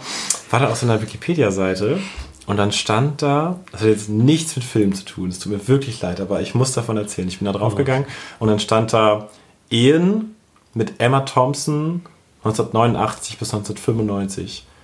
Beziehungen mit Helena Bonham Carter 1994 bis 1999. Und ich denke so, ach krass, der war mit den beiden zusammen, heftig, hier sind ja auch beide bei Harry Potter mit dabei und so. Und dann dachte ich, Moment mal, Ehe bis 95, Beziehung ab 94. Also es ist sehr publik bekannt, dass äh, er tatsächlich ähm, Emma Thompson fremdgegangen ist mit Helena Bonham Carter. Und äh, das ja, den jahrelang noch hinterherhing. Ähm, zum Beispiel auch so weit, dass ähm, Emma Thompson, die mitgespielt hat bei Tatsächlich Liebe, eine Frau spielt, die von ihrem Ehemann betrogen wird. In Interviews wurde sie gefragt, wieso sie das so gut spielen konnte. Und sie meinte, naja, weil ich es selber erlebt habe. mit Kenneth, mein- meinem Ehemann Kenneth Branagh. Ähm, und er hat sich auch publik gezeigt mit Helena Bonham Carter noch, als er verheiratet war mit ihr. Also es ist wirklich eine, ein Das, das ist ein bisschen klassischer Lockhart-Move. dicey Lockhart-Move, genau. Äh, sehr interessant. Äh, und beide halt äh, Harry Potter-mäßig auch unterwegs. Kannst du nochmal sagen, wen Emma Thompson bei Harry Potter spielt? Weil zumindest das Was, ich letzte spiele ja Mal... beide mit. Wer ist Emma Thompson? Das hat Eiko mir tatsächlich äh, vor ein paar Wochen erzählt und es hat mein, mein Mind explodieren lassen. Dein Mind. Mein Mind. Sein Mind. Mein Mind Palace. Ja, und spielt, Mind spielt jetzt Palace. Emma Thompson? Hau raus, Eiko. Trelawney. Epi Trelawney. Die Die Wahrsagerin. Ja, Ja. das ist Emma Thompson. Ich weiß nicht, wie ich das bis jetzt nicht wissen konnte, aber das ist Witzig. Emma Krass, Thompson. oder? Wir haben also die Lockhart-Connection. Ja, richtig, Genau. absolut. Naja, Ähm, okay, gut. und Helena Bonham Carter wurde ihm dann später von Tim Burton ausgespannt, oder? Das weiß ich nicht genau, sind, aber. ja, sind die noch verheiratet? Ich weiß es nicht. Wir sind hier nicht bei der gesagt. Ja. Ja, aber das musste ich aber kurz Das ist, das loswerden. ist schon weil, spannend, wenn dann ähm, beide, beide Exen bei Harry Potter mitspielen. Und ich hatte gar keine Ahnung. Trelawney kommt im nächsten Film, Das ne? war richtig, äh, Ja. richtig große Sache in England. War, war das so ein, so ein Move so von wegen, wenn Kenneth das kann, dann mache ich das jetzt auch und ich bleibe mehr als ein Film da drin. Aber wusstet ihr, äh, wer Gilderoy Lockhart ursprünglich spielen sollte? Nee, wer? Hugh Grant. Das Oh, passt. Es passt, ja. Das passt, ne? passt. Äh, und der musste nur aufgrund von Terminschwierigkeiten aussteigen, da kurz bevor die Dreharbeiten losgingen. Und habt ihr Paddington 2 Ich wollte es gerade fragen, ja. Ah, weil da spielt Nee. Hugh Grant einen so eitlen, selbstverliebten Schauspieler und so unglaublich gut, dass man sagen könnte, er hätte dafür den Oscar verdient gehabt. Äh, Und ich hätte ihn auch so gerne in der Lockhart-Rolle gesehen, wobei ich von Kenneth Branagh auch sehr begeistert war. Das, das ist so ein bisschen die verlorene Lockhart-Performance für ihn. dann, Ja, die Verbindung hatte ich bis Ja. gerade auch noch nicht. Aber Ja, total. Ja, Paddington 2 übrigens großartiger Film. Beide Paddington-Filme. Großartig, Ähm, großartig. Auch produziert von David Heyman. Ich Verbindung zu empfehle ihn ungesehen. Also ich habe auch den zweiten geguckt, ohne den ersten gesehen zu haben. Äh, Ich kann den nur empfehlen, den zweiten Teil. Ja, ähm, und auch beides Filme, die es sind beides Kinderfilme, aber die haben beide eine der spannendsten und grausamsten Action-Szenen jeweils der letzten Jahre. Das stimmt, ja. Ähm, ah, tolle Filme. Aber unglaublich toll. Ja. ja, ja wirklich toll erzählt. Okay, komm, Äh, und dann habe ich noch ein paar Fun Facts zu Ich will nach Hogwarts. Wir haben eben gesagt, das dauert im Film gar nicht so lange, bis man in Hogwarts ist. Das stimmt. Wir sind ja jetzt aber auch erst, seit erst eine einer Stunde Stunde, dabei. Äh, paar Fun Facts zu Jason Isaac. Isaacs. Isaacs. Isaacs, Das, genau. Er ist zwei Personen. Ähm, und zwar ähm, hatte er Christopher Columbus dieses ähm, Kostüm vorgeschlagen mit den langen Haaren und sowas. Und äh, Columbus war sich aber gar nicht so sicher. Und dann hat wohl Daniel Radcliffe gemeint, oh, ich finde es eigentlich ganz cool. Und dann hat Chris Columbus gesagt, weißt du was? dann lassen wir das so, dann machen wir das. Das heißt, Daniel Radcliffe ist schlussendlich dafür verantwortlich. ja, genau. Und Diese Visage. Ah, ich habe das, das ist schon lange her, dass ich es gelesen habe. Seine, sein, ich meine, es waren seine Haare, ähm, die ihm immer ins Gesicht gefallen sind. Es war, ja, es müssen seine Haare gewesen sein, die ihm immer ins Gesicht gefallen sind. Deswegen musste er seinen Kopf immer ein bisschen nach hinten neigen. Und das hat ihm halt diese, diese Haltung, ähm, äh, zu dieser Haltung verschafft, dass er immer sehr hochnäsig war. Und ich finde, das passt sehr gut zum Charakter. Also ein Happy Accident, könnte man sagen. Das ist bei dem Charakter sowieso wiederkehrend, weil der, ähm, ich weiß nicht, ob ihr es bemerkt habt, aber seine Augenbrauen sind ja tatsächlich nicht gefärbt. Die sind in seiner Original-Haarfarbe, also sehr dunkel, ein bisschen schwärzliche.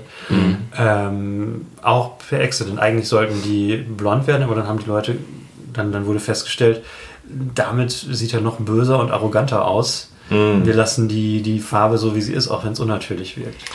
Das sind schöne, das ist schöne Beispiele dafür, wie viele Unfälle es manchmal gibt, die dann im Nachhinein echt äh, Ja, das ausmachen. Es, es zeigt halt wieder, dass, ähm, dass der Cast einfach wirklich, das, das Casting bei Ja. dieser Reihe stimmt einfach. Es, es ist wirklich Wahnsinn, was da an Talent zusammengekarrt wurde. Und quasi, ich hau jetzt schon mal meine Vorabthese raus, durch all diese hochkarätigen Schauspieler bekommt Daniel Radcliffe während dieser Filmreihe ähm, die teuerste und beste Schauspielausbildung, Oh. die je ein Schauspieler bekommen hat. Weil wer kann das schon von sich behaupten in seiner Jugend mit Richard Harris, Kenneth Branagh, Alan Maggie Smith, Rickman. Alan Rickman, Gary Oldman, Ralph Fiennes äh, sein, seine Zeit verbracht zu haben. Ja, okay, jetzt lasst uns aber nach Hogwarts kommen. Wir sind eine Stunde drin. Wir kürzen das jetzt ab.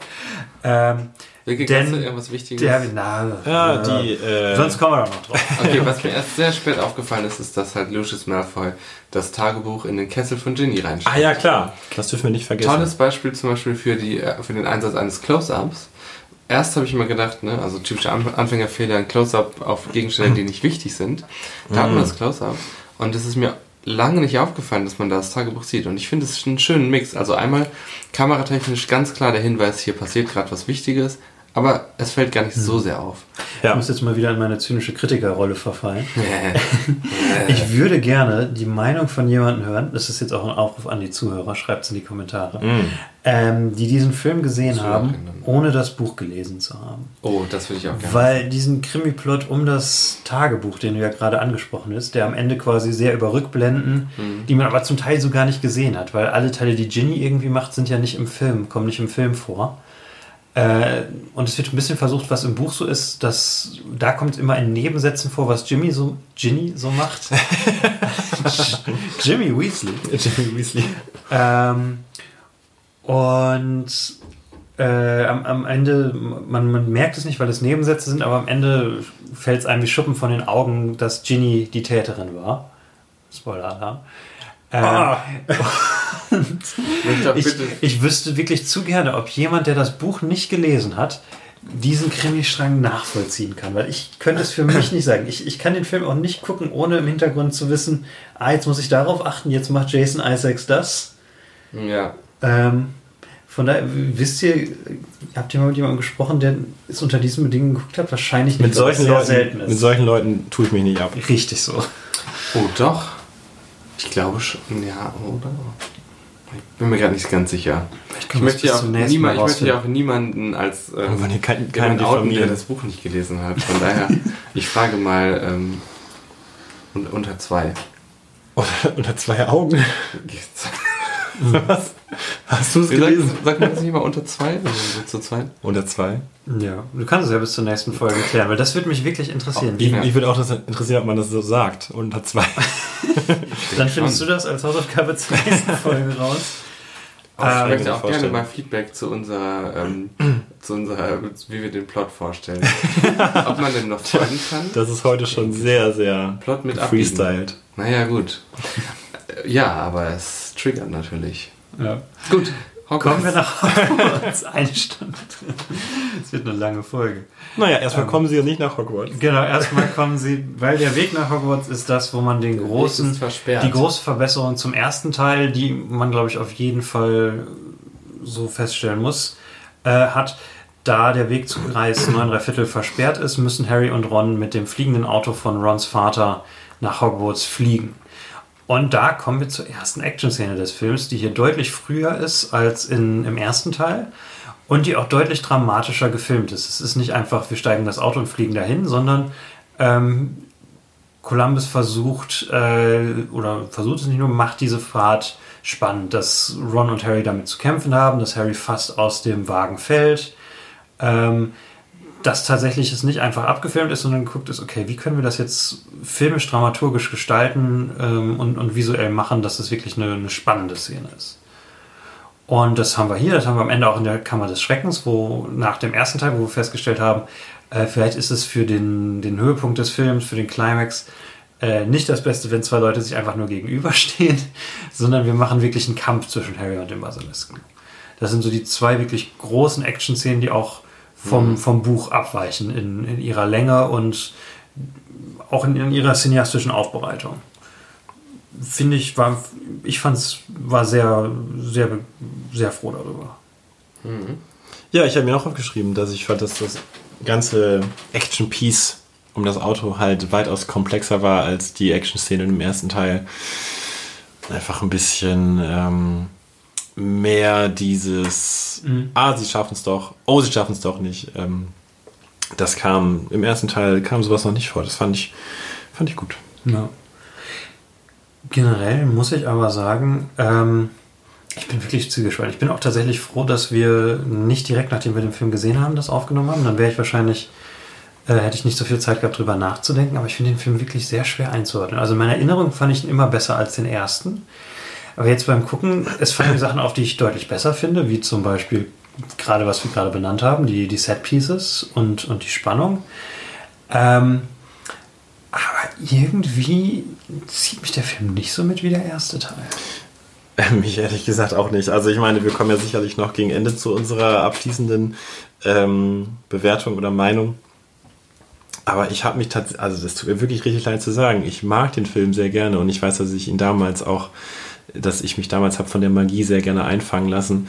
Aber ich habe mich tatsächlich am Ende ein bisschen durchgequält durch die letzten paar 10, 20 Minuten. Ähm, ich fand ihn auf jeden Fall ja ein bisschen langweiliger als den ersten. Und ähm, ist für mich, glaube ich, tatsächlich so ein bisschen ein Brückenfilm. Mhm. Das Brückenfilm trifft es, glaube ich, glaube ich, ganz gut. Also die letzten 20 Minuten fand ich tatsächlich am besten.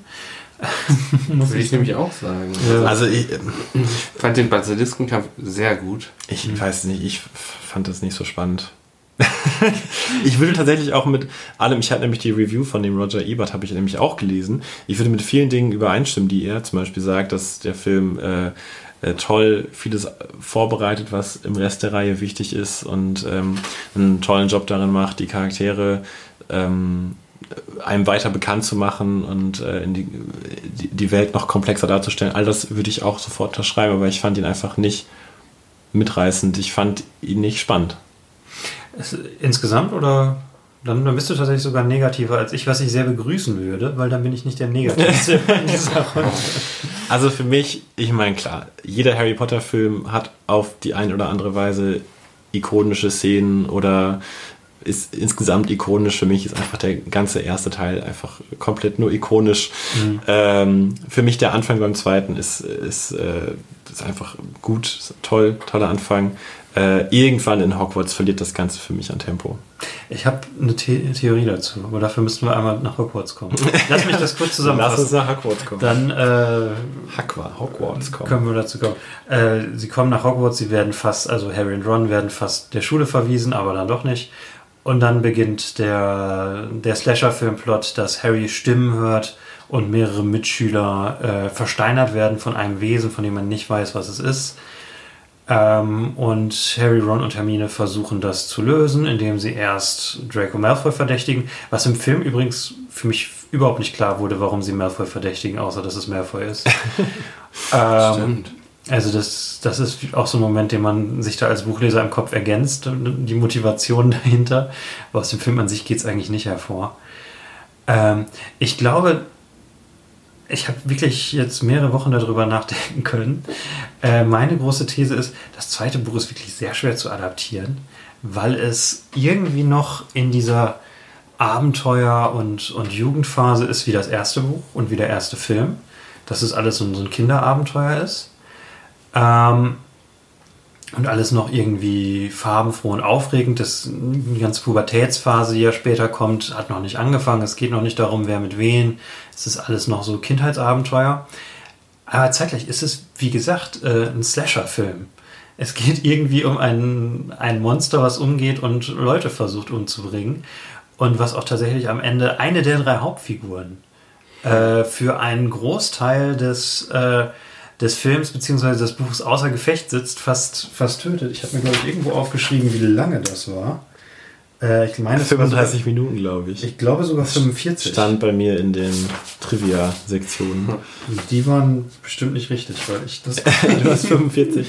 ich meine, ich habe 45 Minuten gezählt. Hast du dir die Extended-Version angeschaut? Nee, hast du dir die angeguckt? Nee, ich hab die leider nicht. Das, äh, Wusste ich aber auch lange nicht, dass es die gibt. Ja, nee. die gibt es auch nur von den ersten beiden, weil Chris Columbus der einzige Regisseur war, der sich dafür hergegeben hat, eine längere Version seines Films zu machen. Hm. Ja, aber äh, das ist, glaube ich, die längste Zeit, die ein Hauptcharakter nicht vorkommt. Genau, ich meine, es kommt ja öfter vor, dass, gesamten Harry Potter dass, eine, dass es irgendwie eine Trennung der Figuren gibt. Das ist ja ein wiederkehrendes Mittel. Das kommt auch im nächsten Film vor. Äh, das kommt auch im vierten vor. Im fünften meine ich auch. Im sechsten vielleicht auch. Ich weiß es nicht. siebten Im siebten auf jeden auch. Fall auch. Aber in diesem Fall ist es ja wirklich so, dass der Charakter außer Gefecht ist und quasi auch in Lebensgefahr dadurch, dass sie durch den Basilisken versteinert wurde. Und beim Gucken habe ich gedacht, das ist irgendwie komisch, weil dieser düstere Content clasht irgendwie so mit dieser Abenteuerwelt, die der Film noch zum Großteil ist. Und es, mir fällt auch keine einfache Lösung ein, weil man könnte jetzt ja einfach sagen, mach's düsterer, mach wirklich ähm, die, mach es unheimlicher, weil es ein Horrorfilm ist, mach die Horroranteile höher, aber dann passt es irgendwie, weil man, man braucht auch so diese, diese unschuldige Zeit am Anfang der Reihe. Also das komplett düster zu machen, wie man, wo der Drang da wäre, das ist wahrscheinlich auch nicht so die richtige Lösung. Aber so ist es halt so ein Zwischending zwischen den beiden. Und zum Beispiel dafür, dass Hermine weg ist, ist mir zu wenig Verzweiflung da in den 45 Minuten, wo Harry und Ron auf sich alleine gestellt sind, wo das Gehirn ihrer Bande, der Justus Jonas, ist nicht da und wacht vielleicht nie wieder auf. Und im Film geht es einfach so weiter. Stimmt. Gut, sie haben halt, sie haben halt diesen Zettel. Also Hermine kommuniziert ja noch mit denen. Ja, ja, ganz, ganz zum Ende, um Und das aufzustellen. Aber auf der emotionalen Ebene, dafür, dass Hermine Granger gerade versteinert auf der Krankenstation liegt, ist mir da zu wenig Verzweiflung.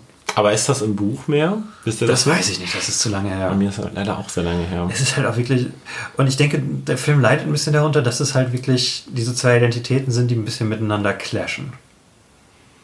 Und ich weiß es halt auch noch als Kind, äh, als das blutrünstige Kind, was unbedingt düster und erwachsen sein wollte, dass ich war, äh, weiß ich noch beim Kampf in der Kammer des Schreckens, äh, da im Buch wird ja, ähm, dem Basilisken werden ja vom Fox die Augen ausgestochen und äh, Harry kriegt einen, einen, den Basiliskenzahn in seine Schulter, der in sein Fleisch dringt.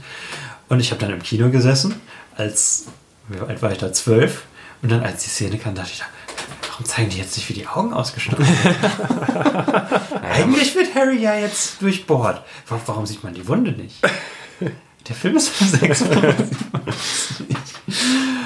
ähm, ja, vielleicht hätte man es doch ein bisschen düsterer machen Ja, müssen. man sieht Klar, schon das, blutige Augen, sieht man schon. Ne? ja, aber also genau an der Stelle wird ja ein Schatten, ein Wand, Schattenumriss gezeigt, wo Fox das macht. Man sieht es nur im Schatten, aber damit man dem also- folgen kann. Ich weiß auch nicht, wie Leute dem folgen können, die, die nicht wissen, was da gerade passiert. Ah, doch, das ist schon ganz gut Ja, gemacht. doch, Vor allem, weil Harry ihn ja nicht angucken kann. Ja.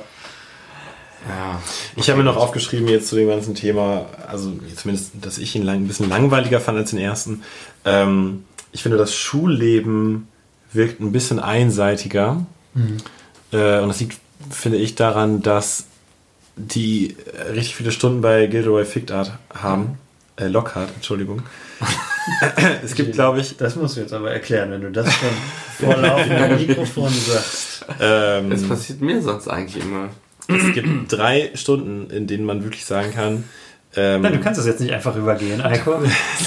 hast das erklärt. Alle wissen, was du Gilderoy gerade gesagt Lockhart.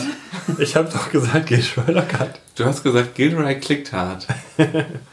Okay, es gab halt, Ja, für für alle- alle, die es nicht wissen, Es gab eine sehr berühmt-berüchtigte Harry Potter-Synchronisierung von der YouTuberin Code Mirror, ähm, Mirror.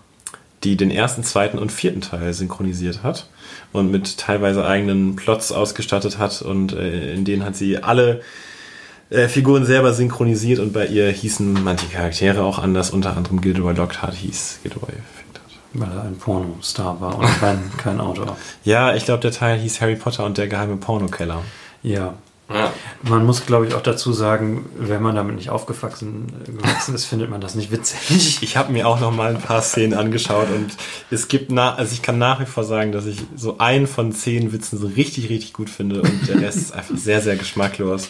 Äh, aber ich mochte sie, also die YouTuberin damals sehr, sehr Ja. äh, gerne für ihren an, an, anarchistischen Humor und ähm, wenn man die Hintergrundgeschichte von ihr kennt, dann kann man das auch alles noch mal ein bisschen anders verstehen. Sie hat das ja auch viel gemacht. Ähm, äh, ja, um, um, um zu kompensieren, wa- was mit ihrer Schwester passiert ist, die äh, sehr früh verstorben ist und so hat sich da, glaube ich, ähm, glücklicherweise in die Welt von Harry Potter auch ein bisschen ähm, begeben können, um, um da äh, ein gedankliches Zuhause zu finden und insofern äh, sehe ich das alles irgendwie ein bisschen äh, bisschen großzügiger mit den Witzen als andere Leute vielleicht. naja, aber ähm, man kann da auf jeden Fall mal reingucken. Andererseits, bestimmte Witze und Szenen sieht man danach nicht mehr mit denselben Augen. Das muss man ganz klar sagen. Vorwarnung.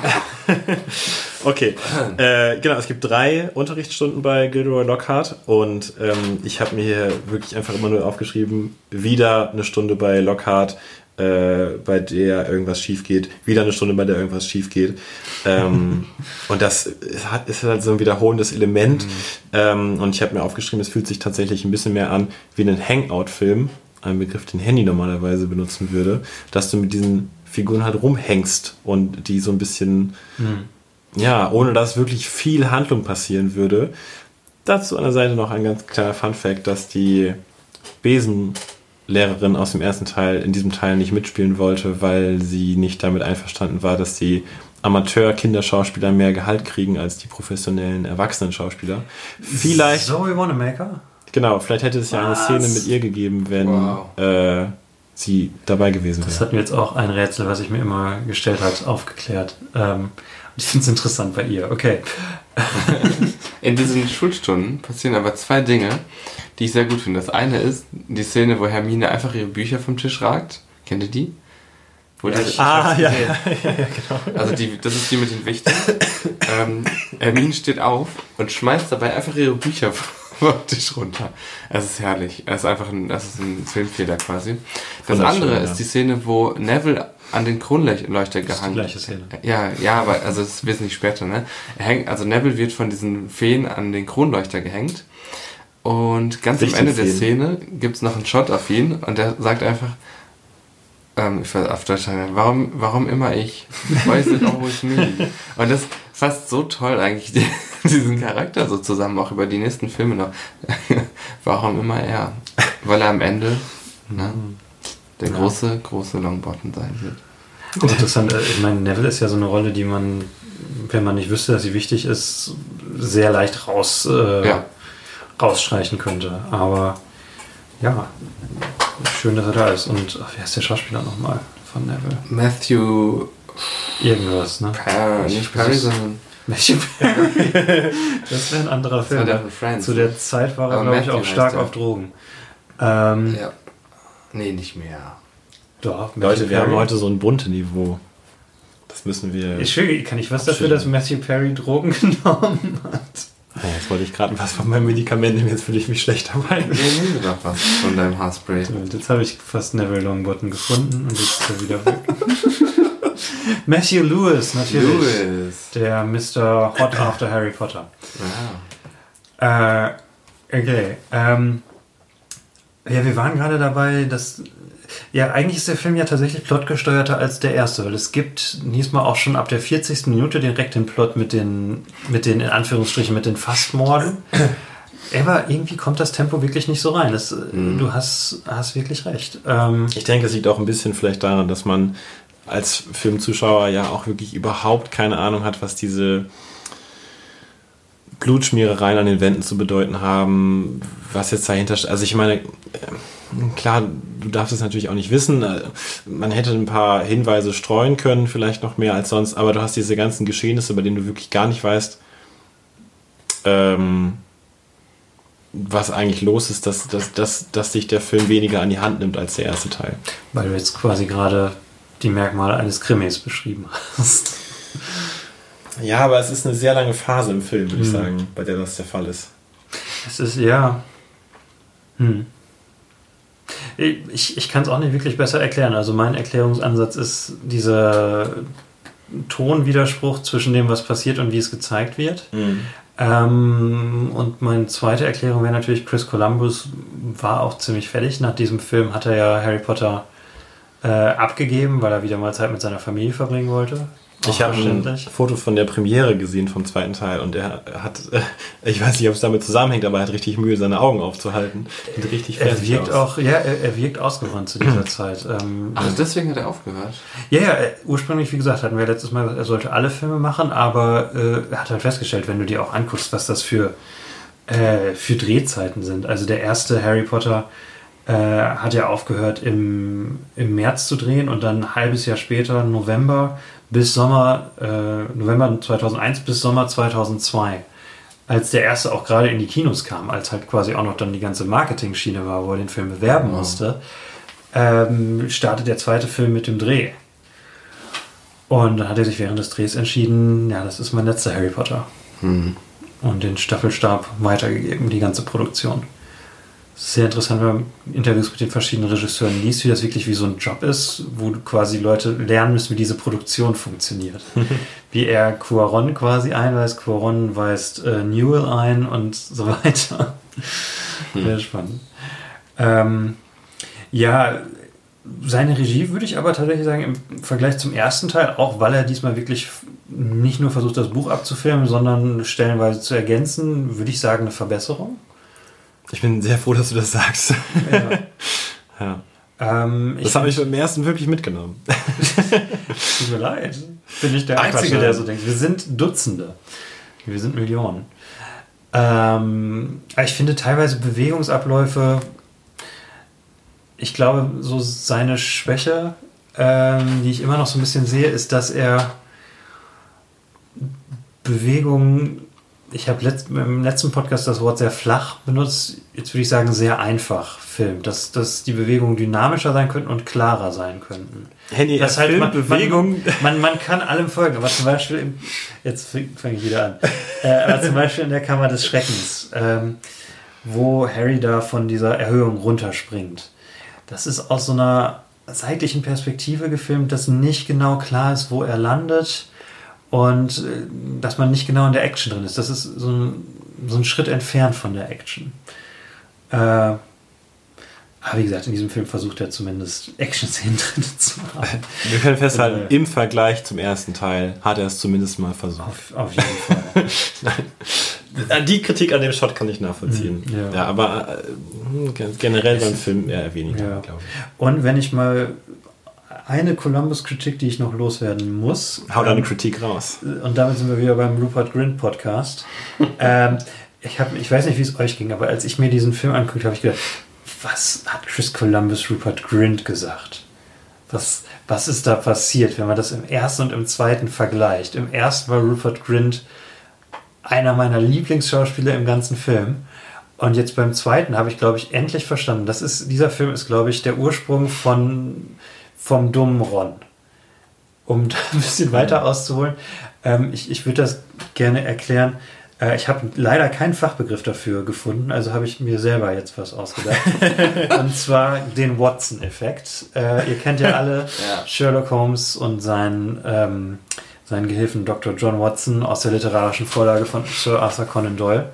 Und ich definiere jetzt hier an dieser Stelle als erster Mensch, wahrscheinlich gibt es irgendeinen Fachbegriff dafür und irgendjemand hat das schon gesagt. Der Watson-Effekt ist, wenn eine Figur ähm, in das Gedächtnis der Popkultur eingeht, in einer anderen Weise, als, in ihrer Vor als es in ihrer Vorlage eigentlich ist, in einer dümmeren Weise. Ah, wie bei Faramir.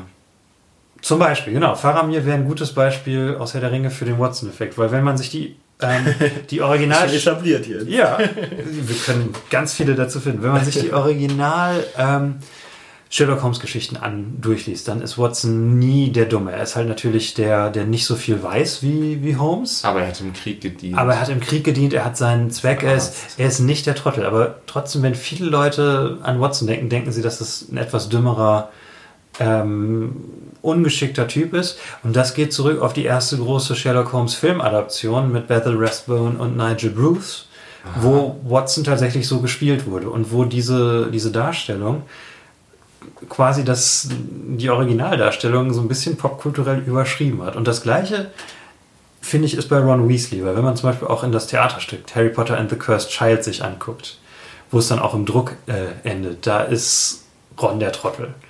Und das ist auch in vielen späteren Filmen, dass er sehr viel dümmer im Film rüberkommt als in der Buchvorlage. Im vierten zum Beispiel. Im vierten zum Beispiel. Und das geht hier, hier los. Er macht, verzieht sein Gesicht total, spricht in einer sehr quietschigen, hohen Stimme. Und das war für mich so total enttäuschend, nachdem ich die tolle Performance im ersten Teil gesehen habe. Weil ich dachte, was ist das für ein Rückschritt? Was, was hat sich Columbus dabei gedacht? Und jetzt sagt ihr mir, wie- wieso? Der Rupert Grint, ist doch viel cooler, dass er sein Gesicht viel mehr verzieht als im ersten Nee, pass auf. Also ich finde Watson-Effekt okay, finde ich gut, aber ähm, ich finde Watson in den Büchern tatsächlich auch schon ganz schön dumm. Also ich sag mal nur hier der, ähm, was war das mit dem Moor? War das der Hund der Baskervilles? D- Dass Watson einfach das gesamte Buch lang über nicht checkt, dass Sherlock Holmes in die, ne? Dass Sherlock Holmes der Mann auf dem Moor. Also, ne?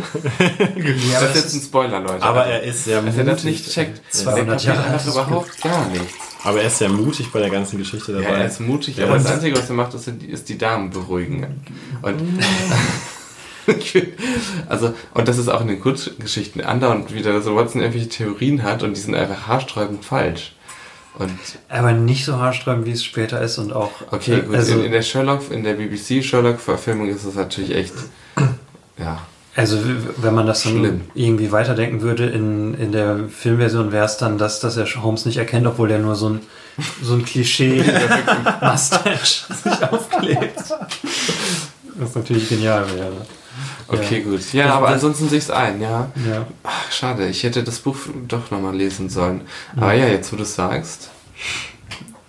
Okay, ich glaube an den Watson-Effekt. Ich glaube auch an den Watson-Effekt. Das ist etabliert. Wir haben gerade Filmkritikgeschichte geschrieben, indem wir was Neues definiert haben. Chapeau, Henny. Ja. Ein neuer Begriff etabliert. Ja, sehr gut. Ein Neologismus.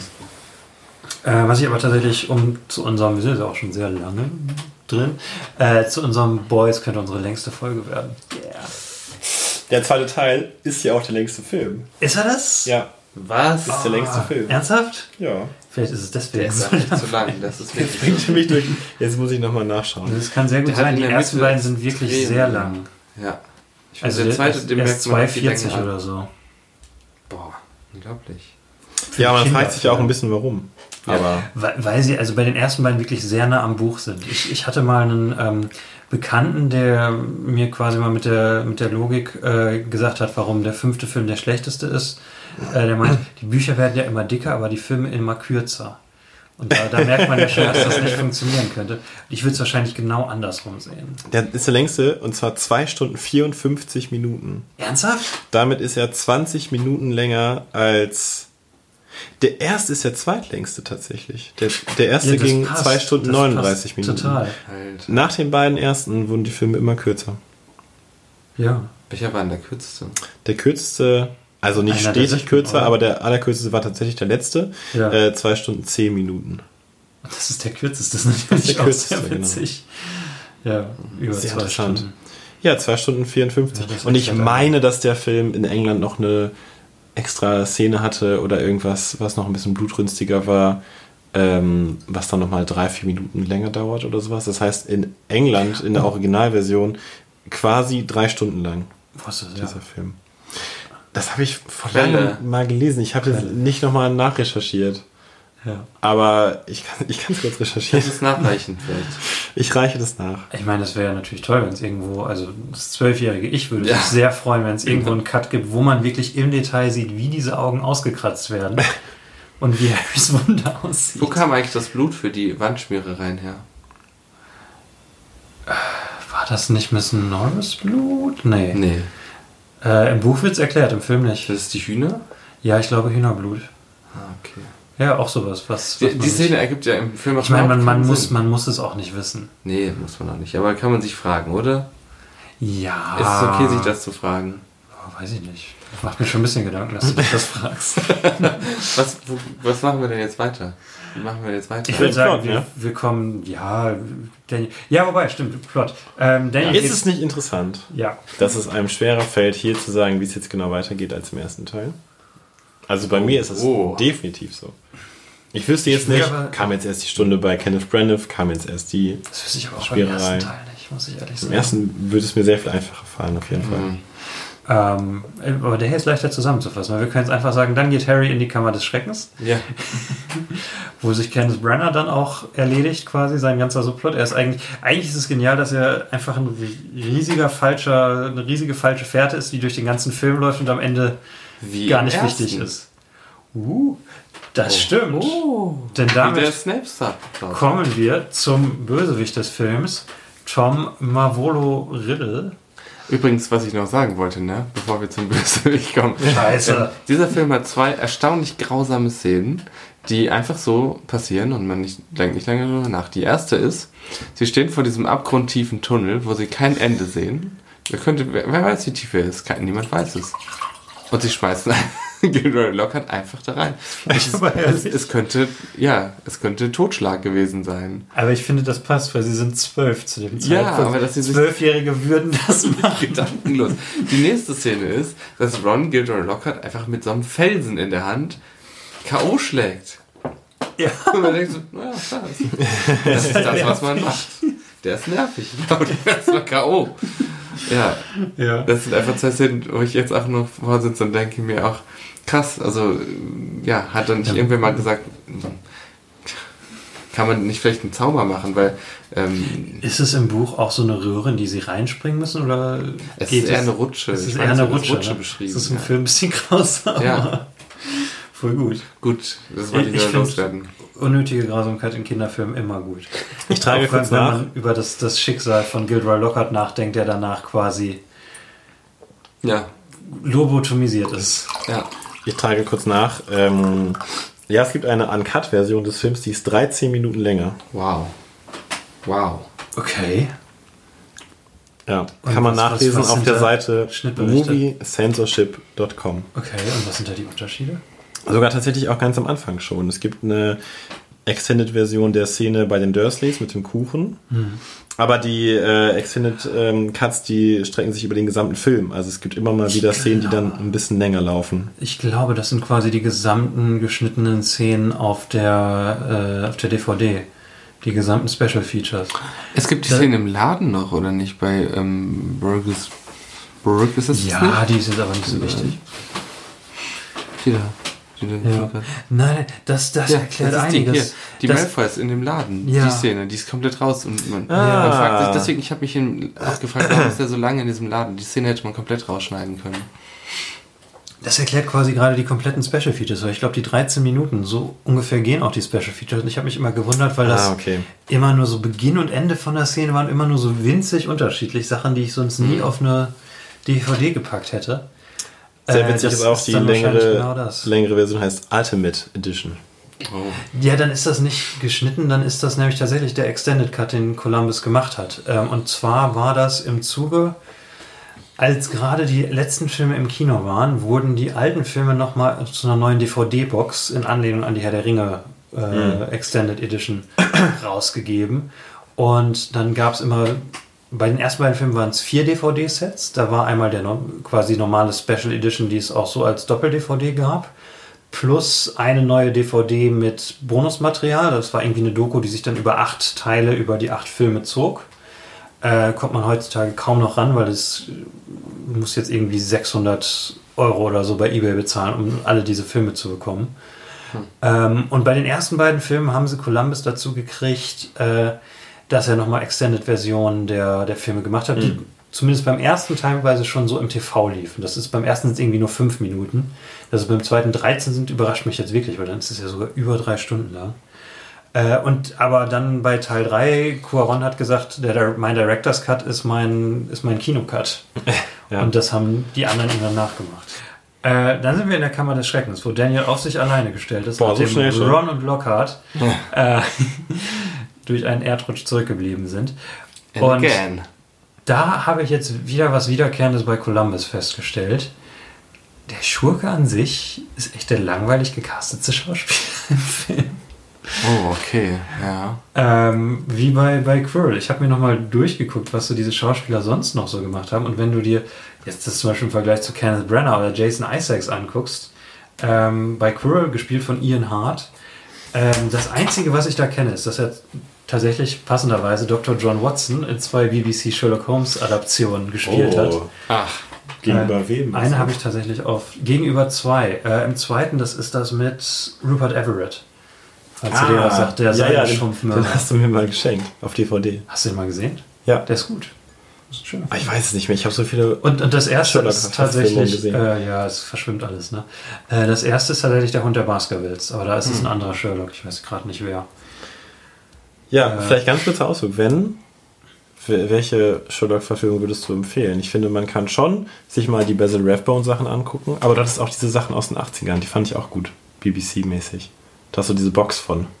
Da haben wir mal eine Folge von Jeremy geguckt. Brett. Ja. Jeremy Brett, genau. Also wenn ihr Sherlock-mäßig interessiert seid äh, und ihr mögt vielleicht die BBC-Serie äh, oder auch nicht, das ist ja auch gut, ist auch okay, guckt euch mal Jeremy Brett an. Weil ich sagen muss, 80ern. äh, jetzt völlig, das ist halt ich Sherlock einmal ganz Holmes kurz Podcast. auf Topic gehen. Nee, jetzt lass uns richtig auf Topic gehen. Ich finde Basil Rathbone richtig gut. Ich finde Jeremy Mhm. Brett als Schauspieler gut, aber ich finde die Folgen. Ich habe diese DVD-Box seit fast zehn Jahren. Ich habe nicht mal die erste Staffel durchgeguckt, Oh, weil die Folgen so eine seltsame, verquere Dramaturgie haben und teilweise auch sehr billig gemacht sind. Äh, es sind ja quasi die beiden ikonischen Sherlock Holmes Schauspieler. Für mich ist es Rathbone ohne Frage. Da kann man auch man sehen, muss bei Rathbone mal reingucken und wenn man das gemacht hat, dann sollte man sich ähm, äh, Lieder der englischen Band The Libertines anhören und vor allen Dingen angucken, weil nämlich der Urenkel von Basil Rathbone da Gitarre spielt und singt und ihm sehr ähnlich sind. Ernsthaft? Ja, Oh, okay, das wusste ich nicht. Zeige ich dir gleich. wow. Okay. Wow. Zurück zu Tom Riddle, äh, gespielt von Christian Coulson, äh, wo ich sehr lange von überzeugt war, dass das das Kind ist, was in der dritten Doctor Who Staffel äh, in diesem Zweiteiler mit den Aliens im, Oh, im ja. alten England äh, dieses Kind übernimmt. Ist er aber nicht. Oh, ich habe mich halt so gefreut. Ich, ich, Das, ich auf den tatsächlich ein, ein, ein Lichtblick in der ähm, Filmografie gesehen. Er spielt aber witzigerweise äh, in Weird Sister College mit. Ähm, Weird Sister College, für die, die nicht in den 90ern aufgewachsen sind, äh, es gab eine australische Kinderserie, ähm, die hieß auf Deutsch Eine lausige Hexe. Und das war sehr ähnlich zu Harry Potter. Äh, und es ging um eine Hexe, die auf eine Zauberschule kam, mit einer äh, sehr weisen alten Zaubererin als, äh, als Schulleiterin. Und es gab auch eine böse Hexe und äh, es ging darum, das Zaubern zu lernen. Und äh, die Serie lief vier Staffeln lang und in der vierten Staffel, weil ähm, die Schauspieler mittlerweile alle etwas älter geworden sind, ähm, wurde da der, der Schauplatz aus dem Hexeninternat äh, verlegt nach Cambridge und dann war es quasi so eine, so eine College-Serie, also so die Uni-Zeit der lausigen Hexe. Und da spielt ähm, Christian Coulson, also Tom Riddle, äh, den lieben, netten äh, Freund der Hauptdarstellerin. Ah. Der, der Muggel, äh, in den sie sich verliebt und ähm, der dann in der Mitte der Serie ihr Freund wird. Ich habe das auch gut in Erinnerung, aber ich habe das lange nicht mehr gesehen, muss ich wirklich sagen. Und ähm, witzige Sache dabei, eine, die Schauspielerin, die am bekanntesten äh, geworden ist aus, aus dieser Serie, ist Felicity Jones, die da mitspielt, äh, die man heute aus Sachen wie Theory of Everything oder Rogue One Star Wars Story Ach. kennt. Ja, es kommt heute alles, alles zum Heute kommt alles zusammen. Ja, äh, aber als Tom Riddle fand ich ihn langweilig. Stark. Ja. Ähm, so, so wie Quirrell quasi Ian Hart als Quirrell davor. Also die, die schwächste Rolle sind die Schurken, sind nicht wirklich bedrohlich in den ersten beiden Filmen. Vor allem, wenn man bedenkt, was quasi ab Teil 3 für, an, an Kaliber für Schurken aufgefahren wird, wo dann in Teil 3 quasi Gary Oldman und dann Timothy Spall als, als Wurmschwanz. Teil 4, äh, wo man Ralph Fiennes als Voldemort hat und David Tennant als seinen, seinen Diener. Äh, Teil 5, wo dann Umbridge dazu kommt. Und da sind die ersten beiden, die stinken ab dagegen. Einverständnis. Mich würde aber äh, interessieren hier aus seiner Filmografie Mozart in the Jungle. das ist Das tatsächlich klingt sehr lustig. das, das bekannteste noch. Das ist ja diese Amazon Prime-Serie, die ähm, irgendwie eine Zeit lang für, für eine Woche oder so sehr angesagt war, oder wie das bei Streaming-Serien so ist. Und seitdem gibt es irgendwie vier Staffeln und Mozart in the Jungle. ähm, das ist halt, geht halt unter in der Flut an Serien, die es gibt. Über die Qualität weiß ich nicht, ich habe es nie gesehen. Mhm. Ja. Okay. Hatten wir, äh, ja, ja. Und darf ich noch was zu, ähm, zu Tom Riddle sagen? Nein. Weil was, was Epi eben schon gesagt Ja. hat, ähm, wie beim, beim ersten Teil ist es so, dass der Schurke nicht der Erwartete ist. Das, äh, genau in diesem Teil ist es der sehr vertrauenswürdige, sehr eigentlich sehr erhabene, hochgestellte Vertrauensschüler, der Harry auch sehr ähnlich ist. Aber der äh, entpuppt sich dann als, als Voldemort und als, als der wirkliche Täter, der Ginny benutzt hat am Ende. Ähm, passt auch quasi sehr gut in diese, diese Kontinuität zum ersten Teil. Aber es passt auch sehr gut, weil der zweite Teil ist ja der erste Film, wo, wo der Rassismus im Harry Potter-Universum äh, thematisiert wird. Mhm. Und dieses große Thema losgeht, ähm, was das zentrale Thema neben Erwachsenwerden in Harry Potter ist, so der Aufstieg von Faschismus. Wie funktioniert Faschismus? Und in der Hinsicht finde ich sehr interessant, dass der vertrauenswürdige, in Anführungsstrichen weiße Charakter sich quasi als, als Voldemort, als, ja, letztendlich als Nazi entpuppt.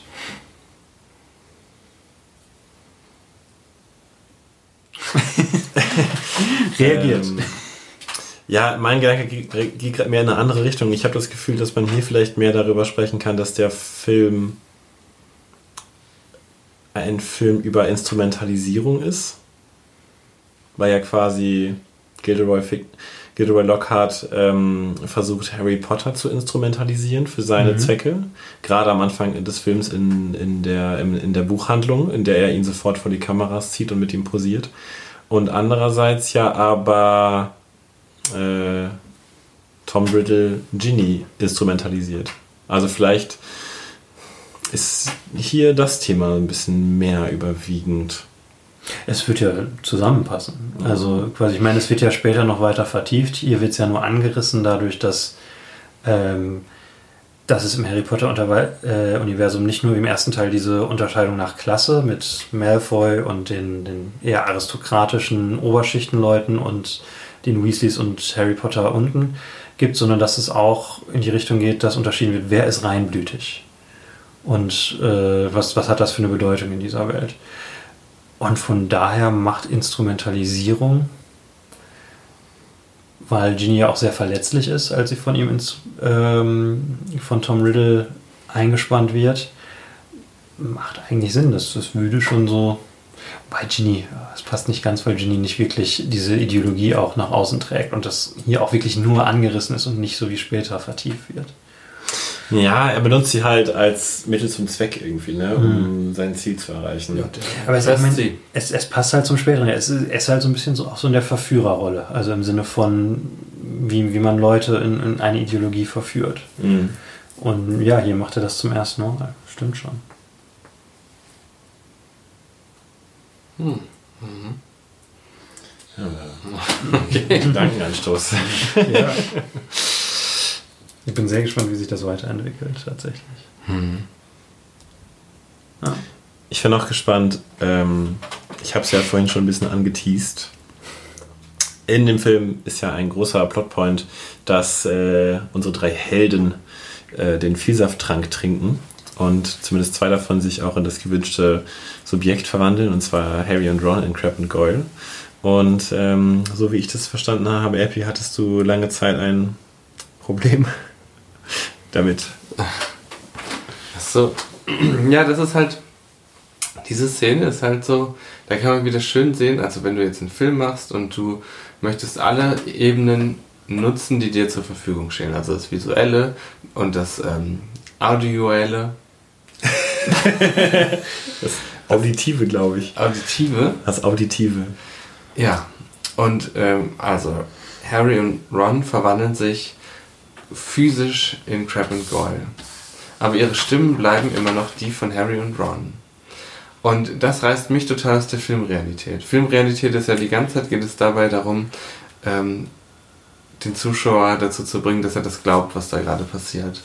Und das hat mich rausgerissen. Wir haben uns mal darüber gestritten, also deswegen können wir das mal, können wir das vielleicht mal, ähm, weil es ja auch immer hier ein bisschen um Filme machen geht, auch sagen, das ist für mich eine Methode, wo man dem Zuschauer nicht genug zutraut.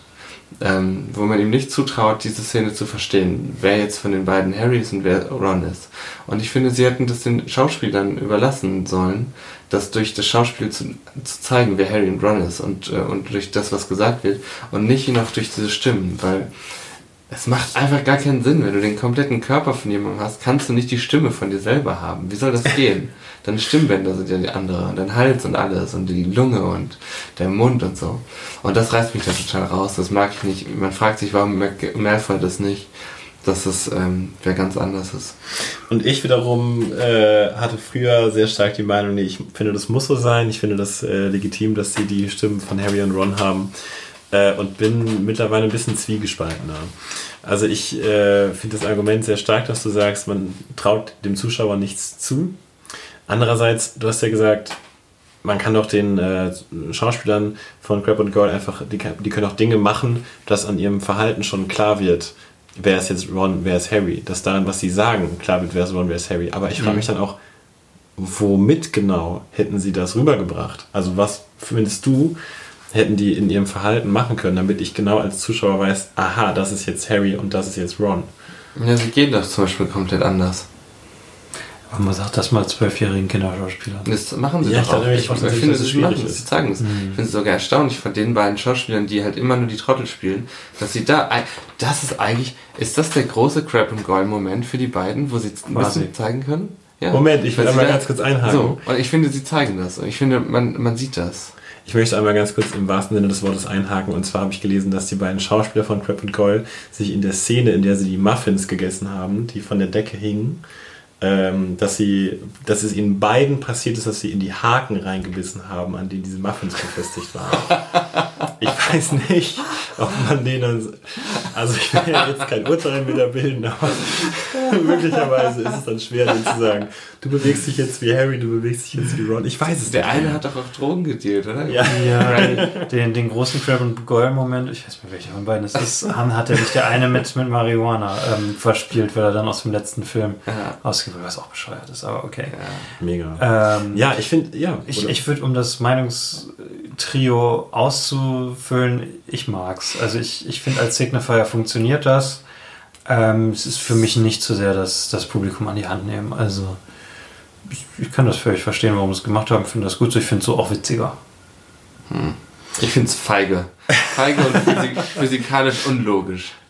Ich bin immer dafür, Zuschauern ein bisschen mehr zuzutrauen und finde es immer ähm, fast schon beleidigend, wenn jetzt nochmal der Flashback kommt und mir nochmal wieder das vorgespielt wird, was wieder jetzt Sinn macht. Ach ja, hallo Mora. Film ruiniert, 0 von 10 Punkten.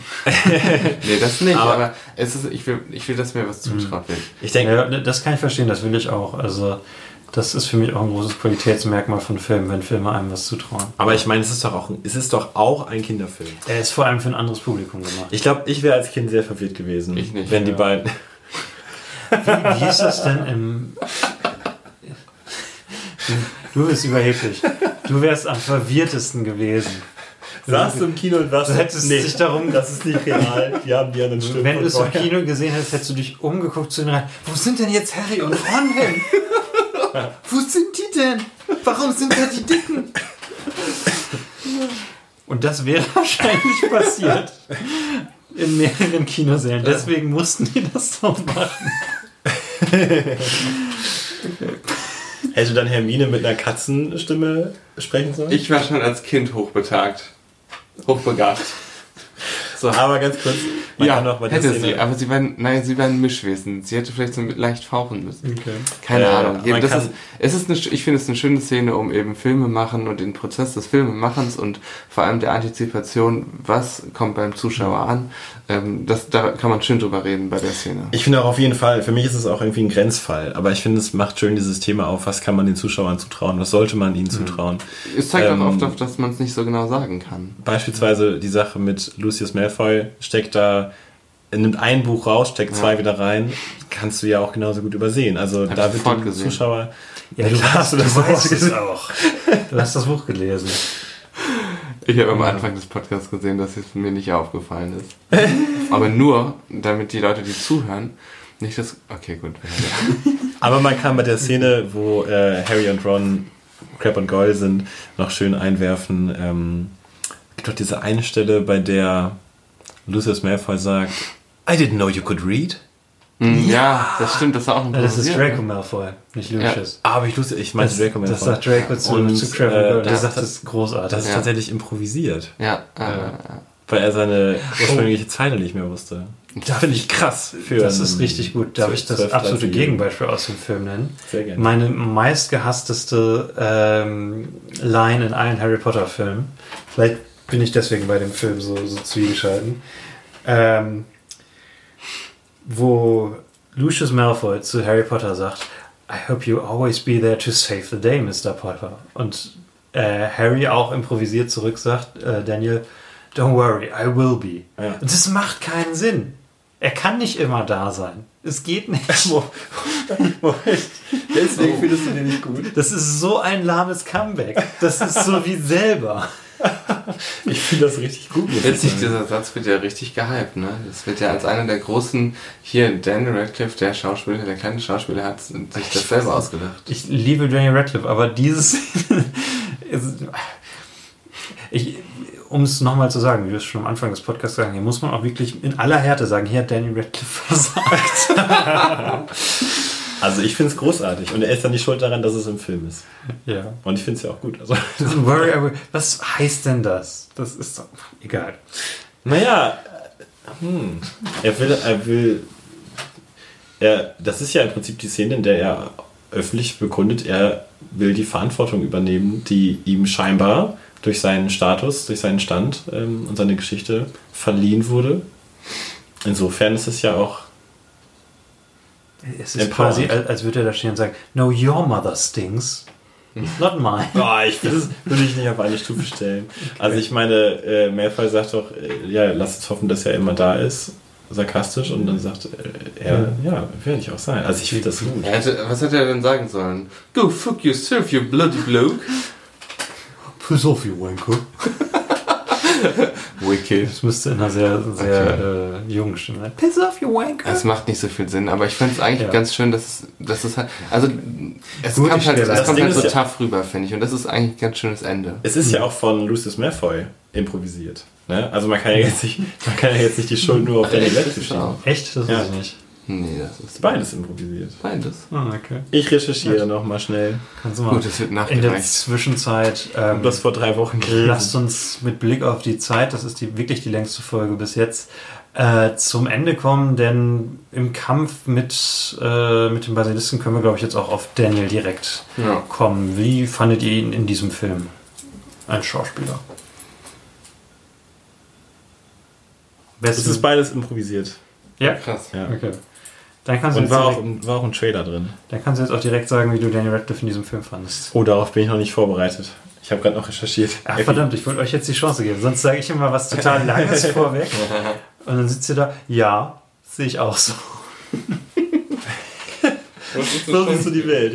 So sehe ich die eine Und deswegen, ich, ich möchte, dass ihr jetzt was richtig Langes, äh, sehr durchdachtes sagt. Und dann werde ich sagen, ja, das habe ich auch so gesehen. Oh Gott.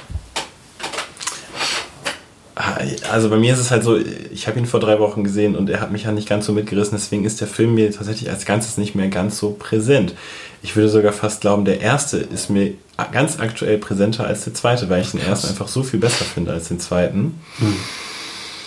Ich finde aber schon, dass Daniel Radcliffe viel mehr noch als im ersten so eine Szene tragen kann. Also gerade wenn wir am Anfang sind, wo wir die Szene haben mit Dobby.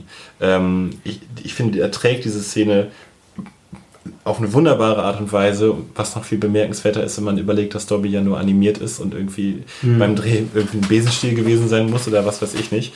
Ähm, insofern schon bemerkenswert. Wobei ich glaube, dass die richtigen Sprünge erst noch kommen. Das ist erstmal das, mein erster Eindruck. Ich muss noch mal ein bisschen drüber nachdenken und gebe das Zepter weiter an Epi. Also was mir beim Schauen aufgefallen ist, ist, ähm, dass wir mehr Szenen sehen, wo er alleine ist. Ähm, Mhm. Zum Beispiel diese Buchszenen fand ich, ähm, die sind mir ähm, sehr im, äh, Gedächtnis geblieben. Das Tagebuch meinst du? Genau, wo er ähm, vor dem Tagebuch sitzt und ähm, hat rätselt, was es ist und dann da reinschreibt und ähm, auch mit Tom Riddle da durch das Schloss läuft.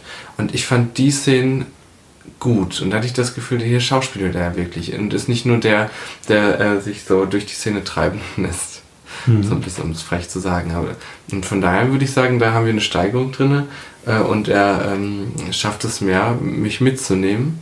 Ähm, Mhm. und mehr an, an den Emotionen des Charakters teilhaben zu lassen. Also ich würde sagen, hier ist eine Steigerung zu sehen auf jeden Fall. Würde ich mich auch anschließen, würde ich genauso sagen. ähm, nee, ich finde mit, mit, Ab Ich glaube dir kein Wort. äh, mit Ausnahme von der Schneider von Panama entwickelt er sich wirklich mit jedem Mhm. Film weiter, was ich in dem jungen Alter sehr bemerkenswert finde. mhm. Ähm, und ich würde genau sagen, dass er die Sachen, die er quasi schon kann, besser macht. Was immer noch so ein bisschen fehlt, was ja später noch dazu kommt, ist so sein, sein Comedy-Timing. Das hat er immer noch nicht so drauf. Die Mhm. witzigeren Leute sind immer noch Emma und Rupert. Ähm, was ich so als, als Ergänzung zum Radcliffe-Repertoire äh, gesehen habe, war, ähm, der Film ist ja ein Krimi und er ermittelt auch aktiver in diesem Film. Und ich finde, er hat auch in jungen Jahren schon so ein richtig gutes Detective-Face. So ein richtig gutes Kombinationsgesicht, wo du denkst, ah, okay, der guckt sich jetzt die Sachen an, der macht sich seine Gedanken. fand ich richtig gut. Und ähm, am besten fand ich auch, das fand ich am beeindruckendsten, war tatsächlich der letzte Teil in der Kammer des Schreckens, ähm, wo er sehr klar rüberbringt in dem Moment, wo er vergiftet ist äh, und Ginny versucht zu retten, dass es für ihn absolut klar ist, dass er, dass Ginnys Sicherheit ihm äh, an erster Stelle steht und er keine Angst hat zu sterben. Mhm.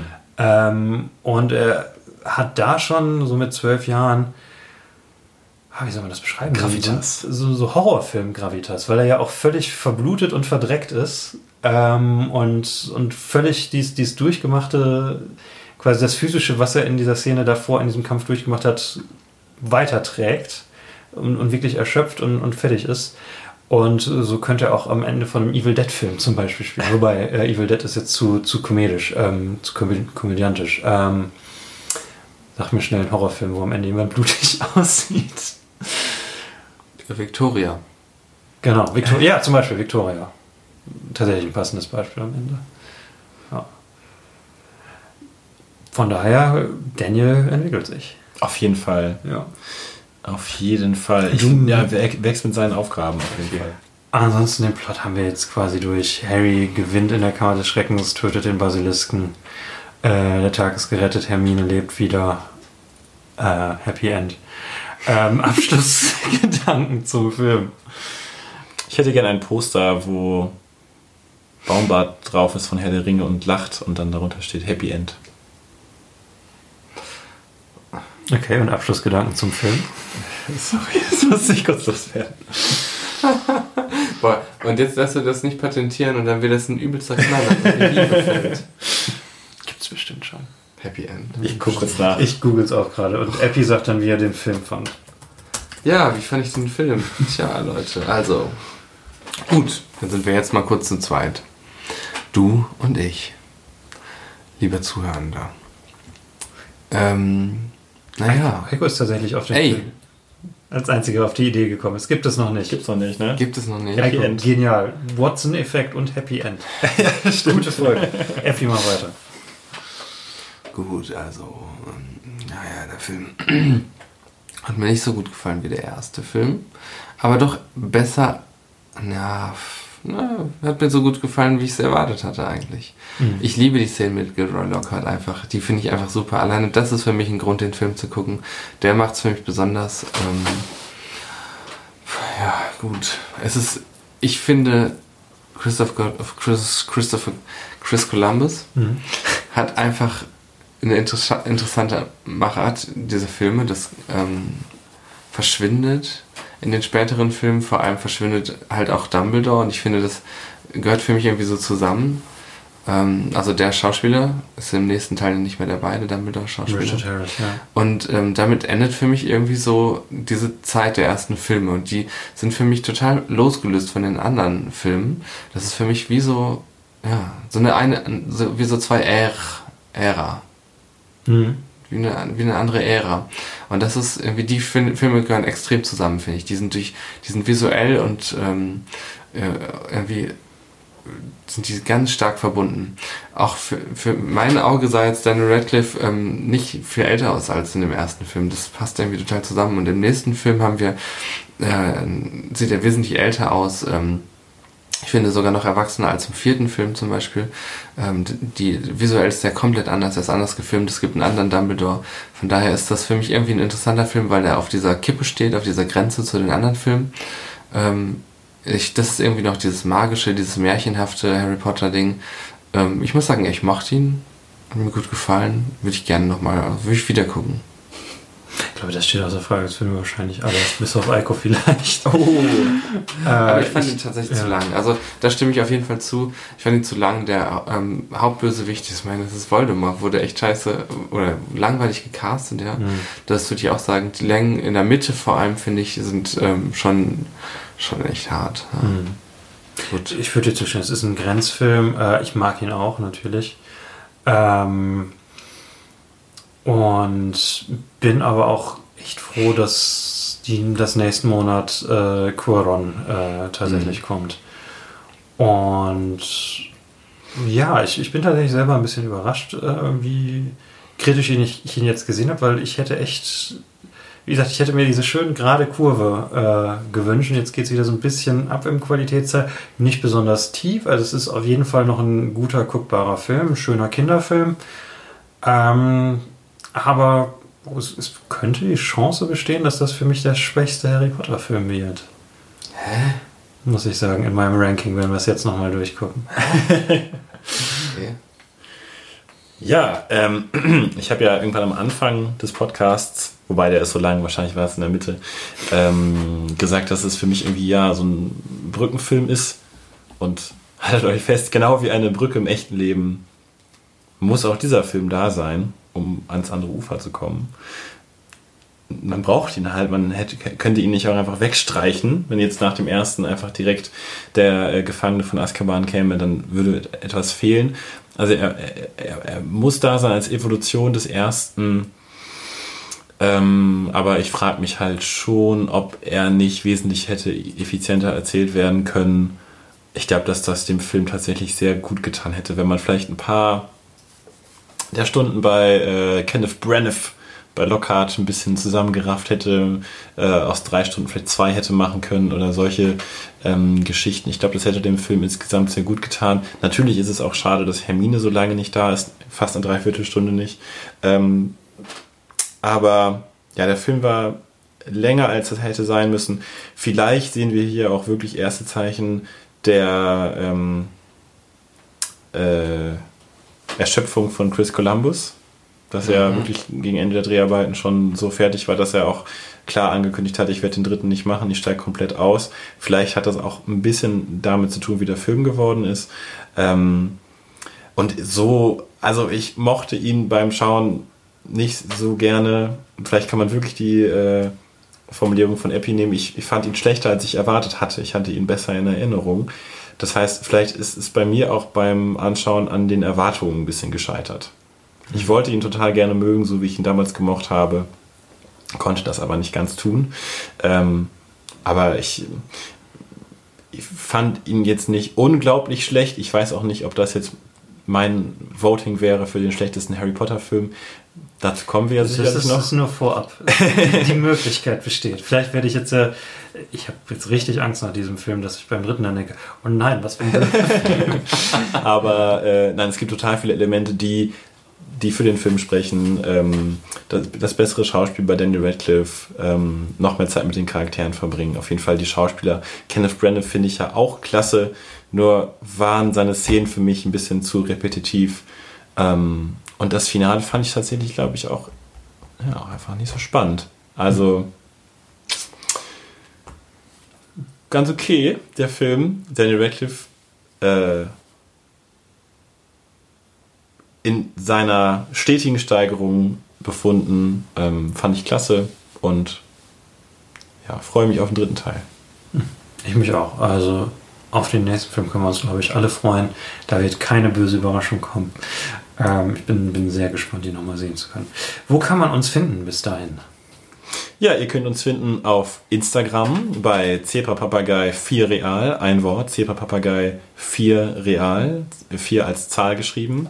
Oder auch sehr gerne auf Facebook, doch nochmal gehustet, äh, unter Zebra Papagei, sowie auch auf YouTube unter Zebra Papagei.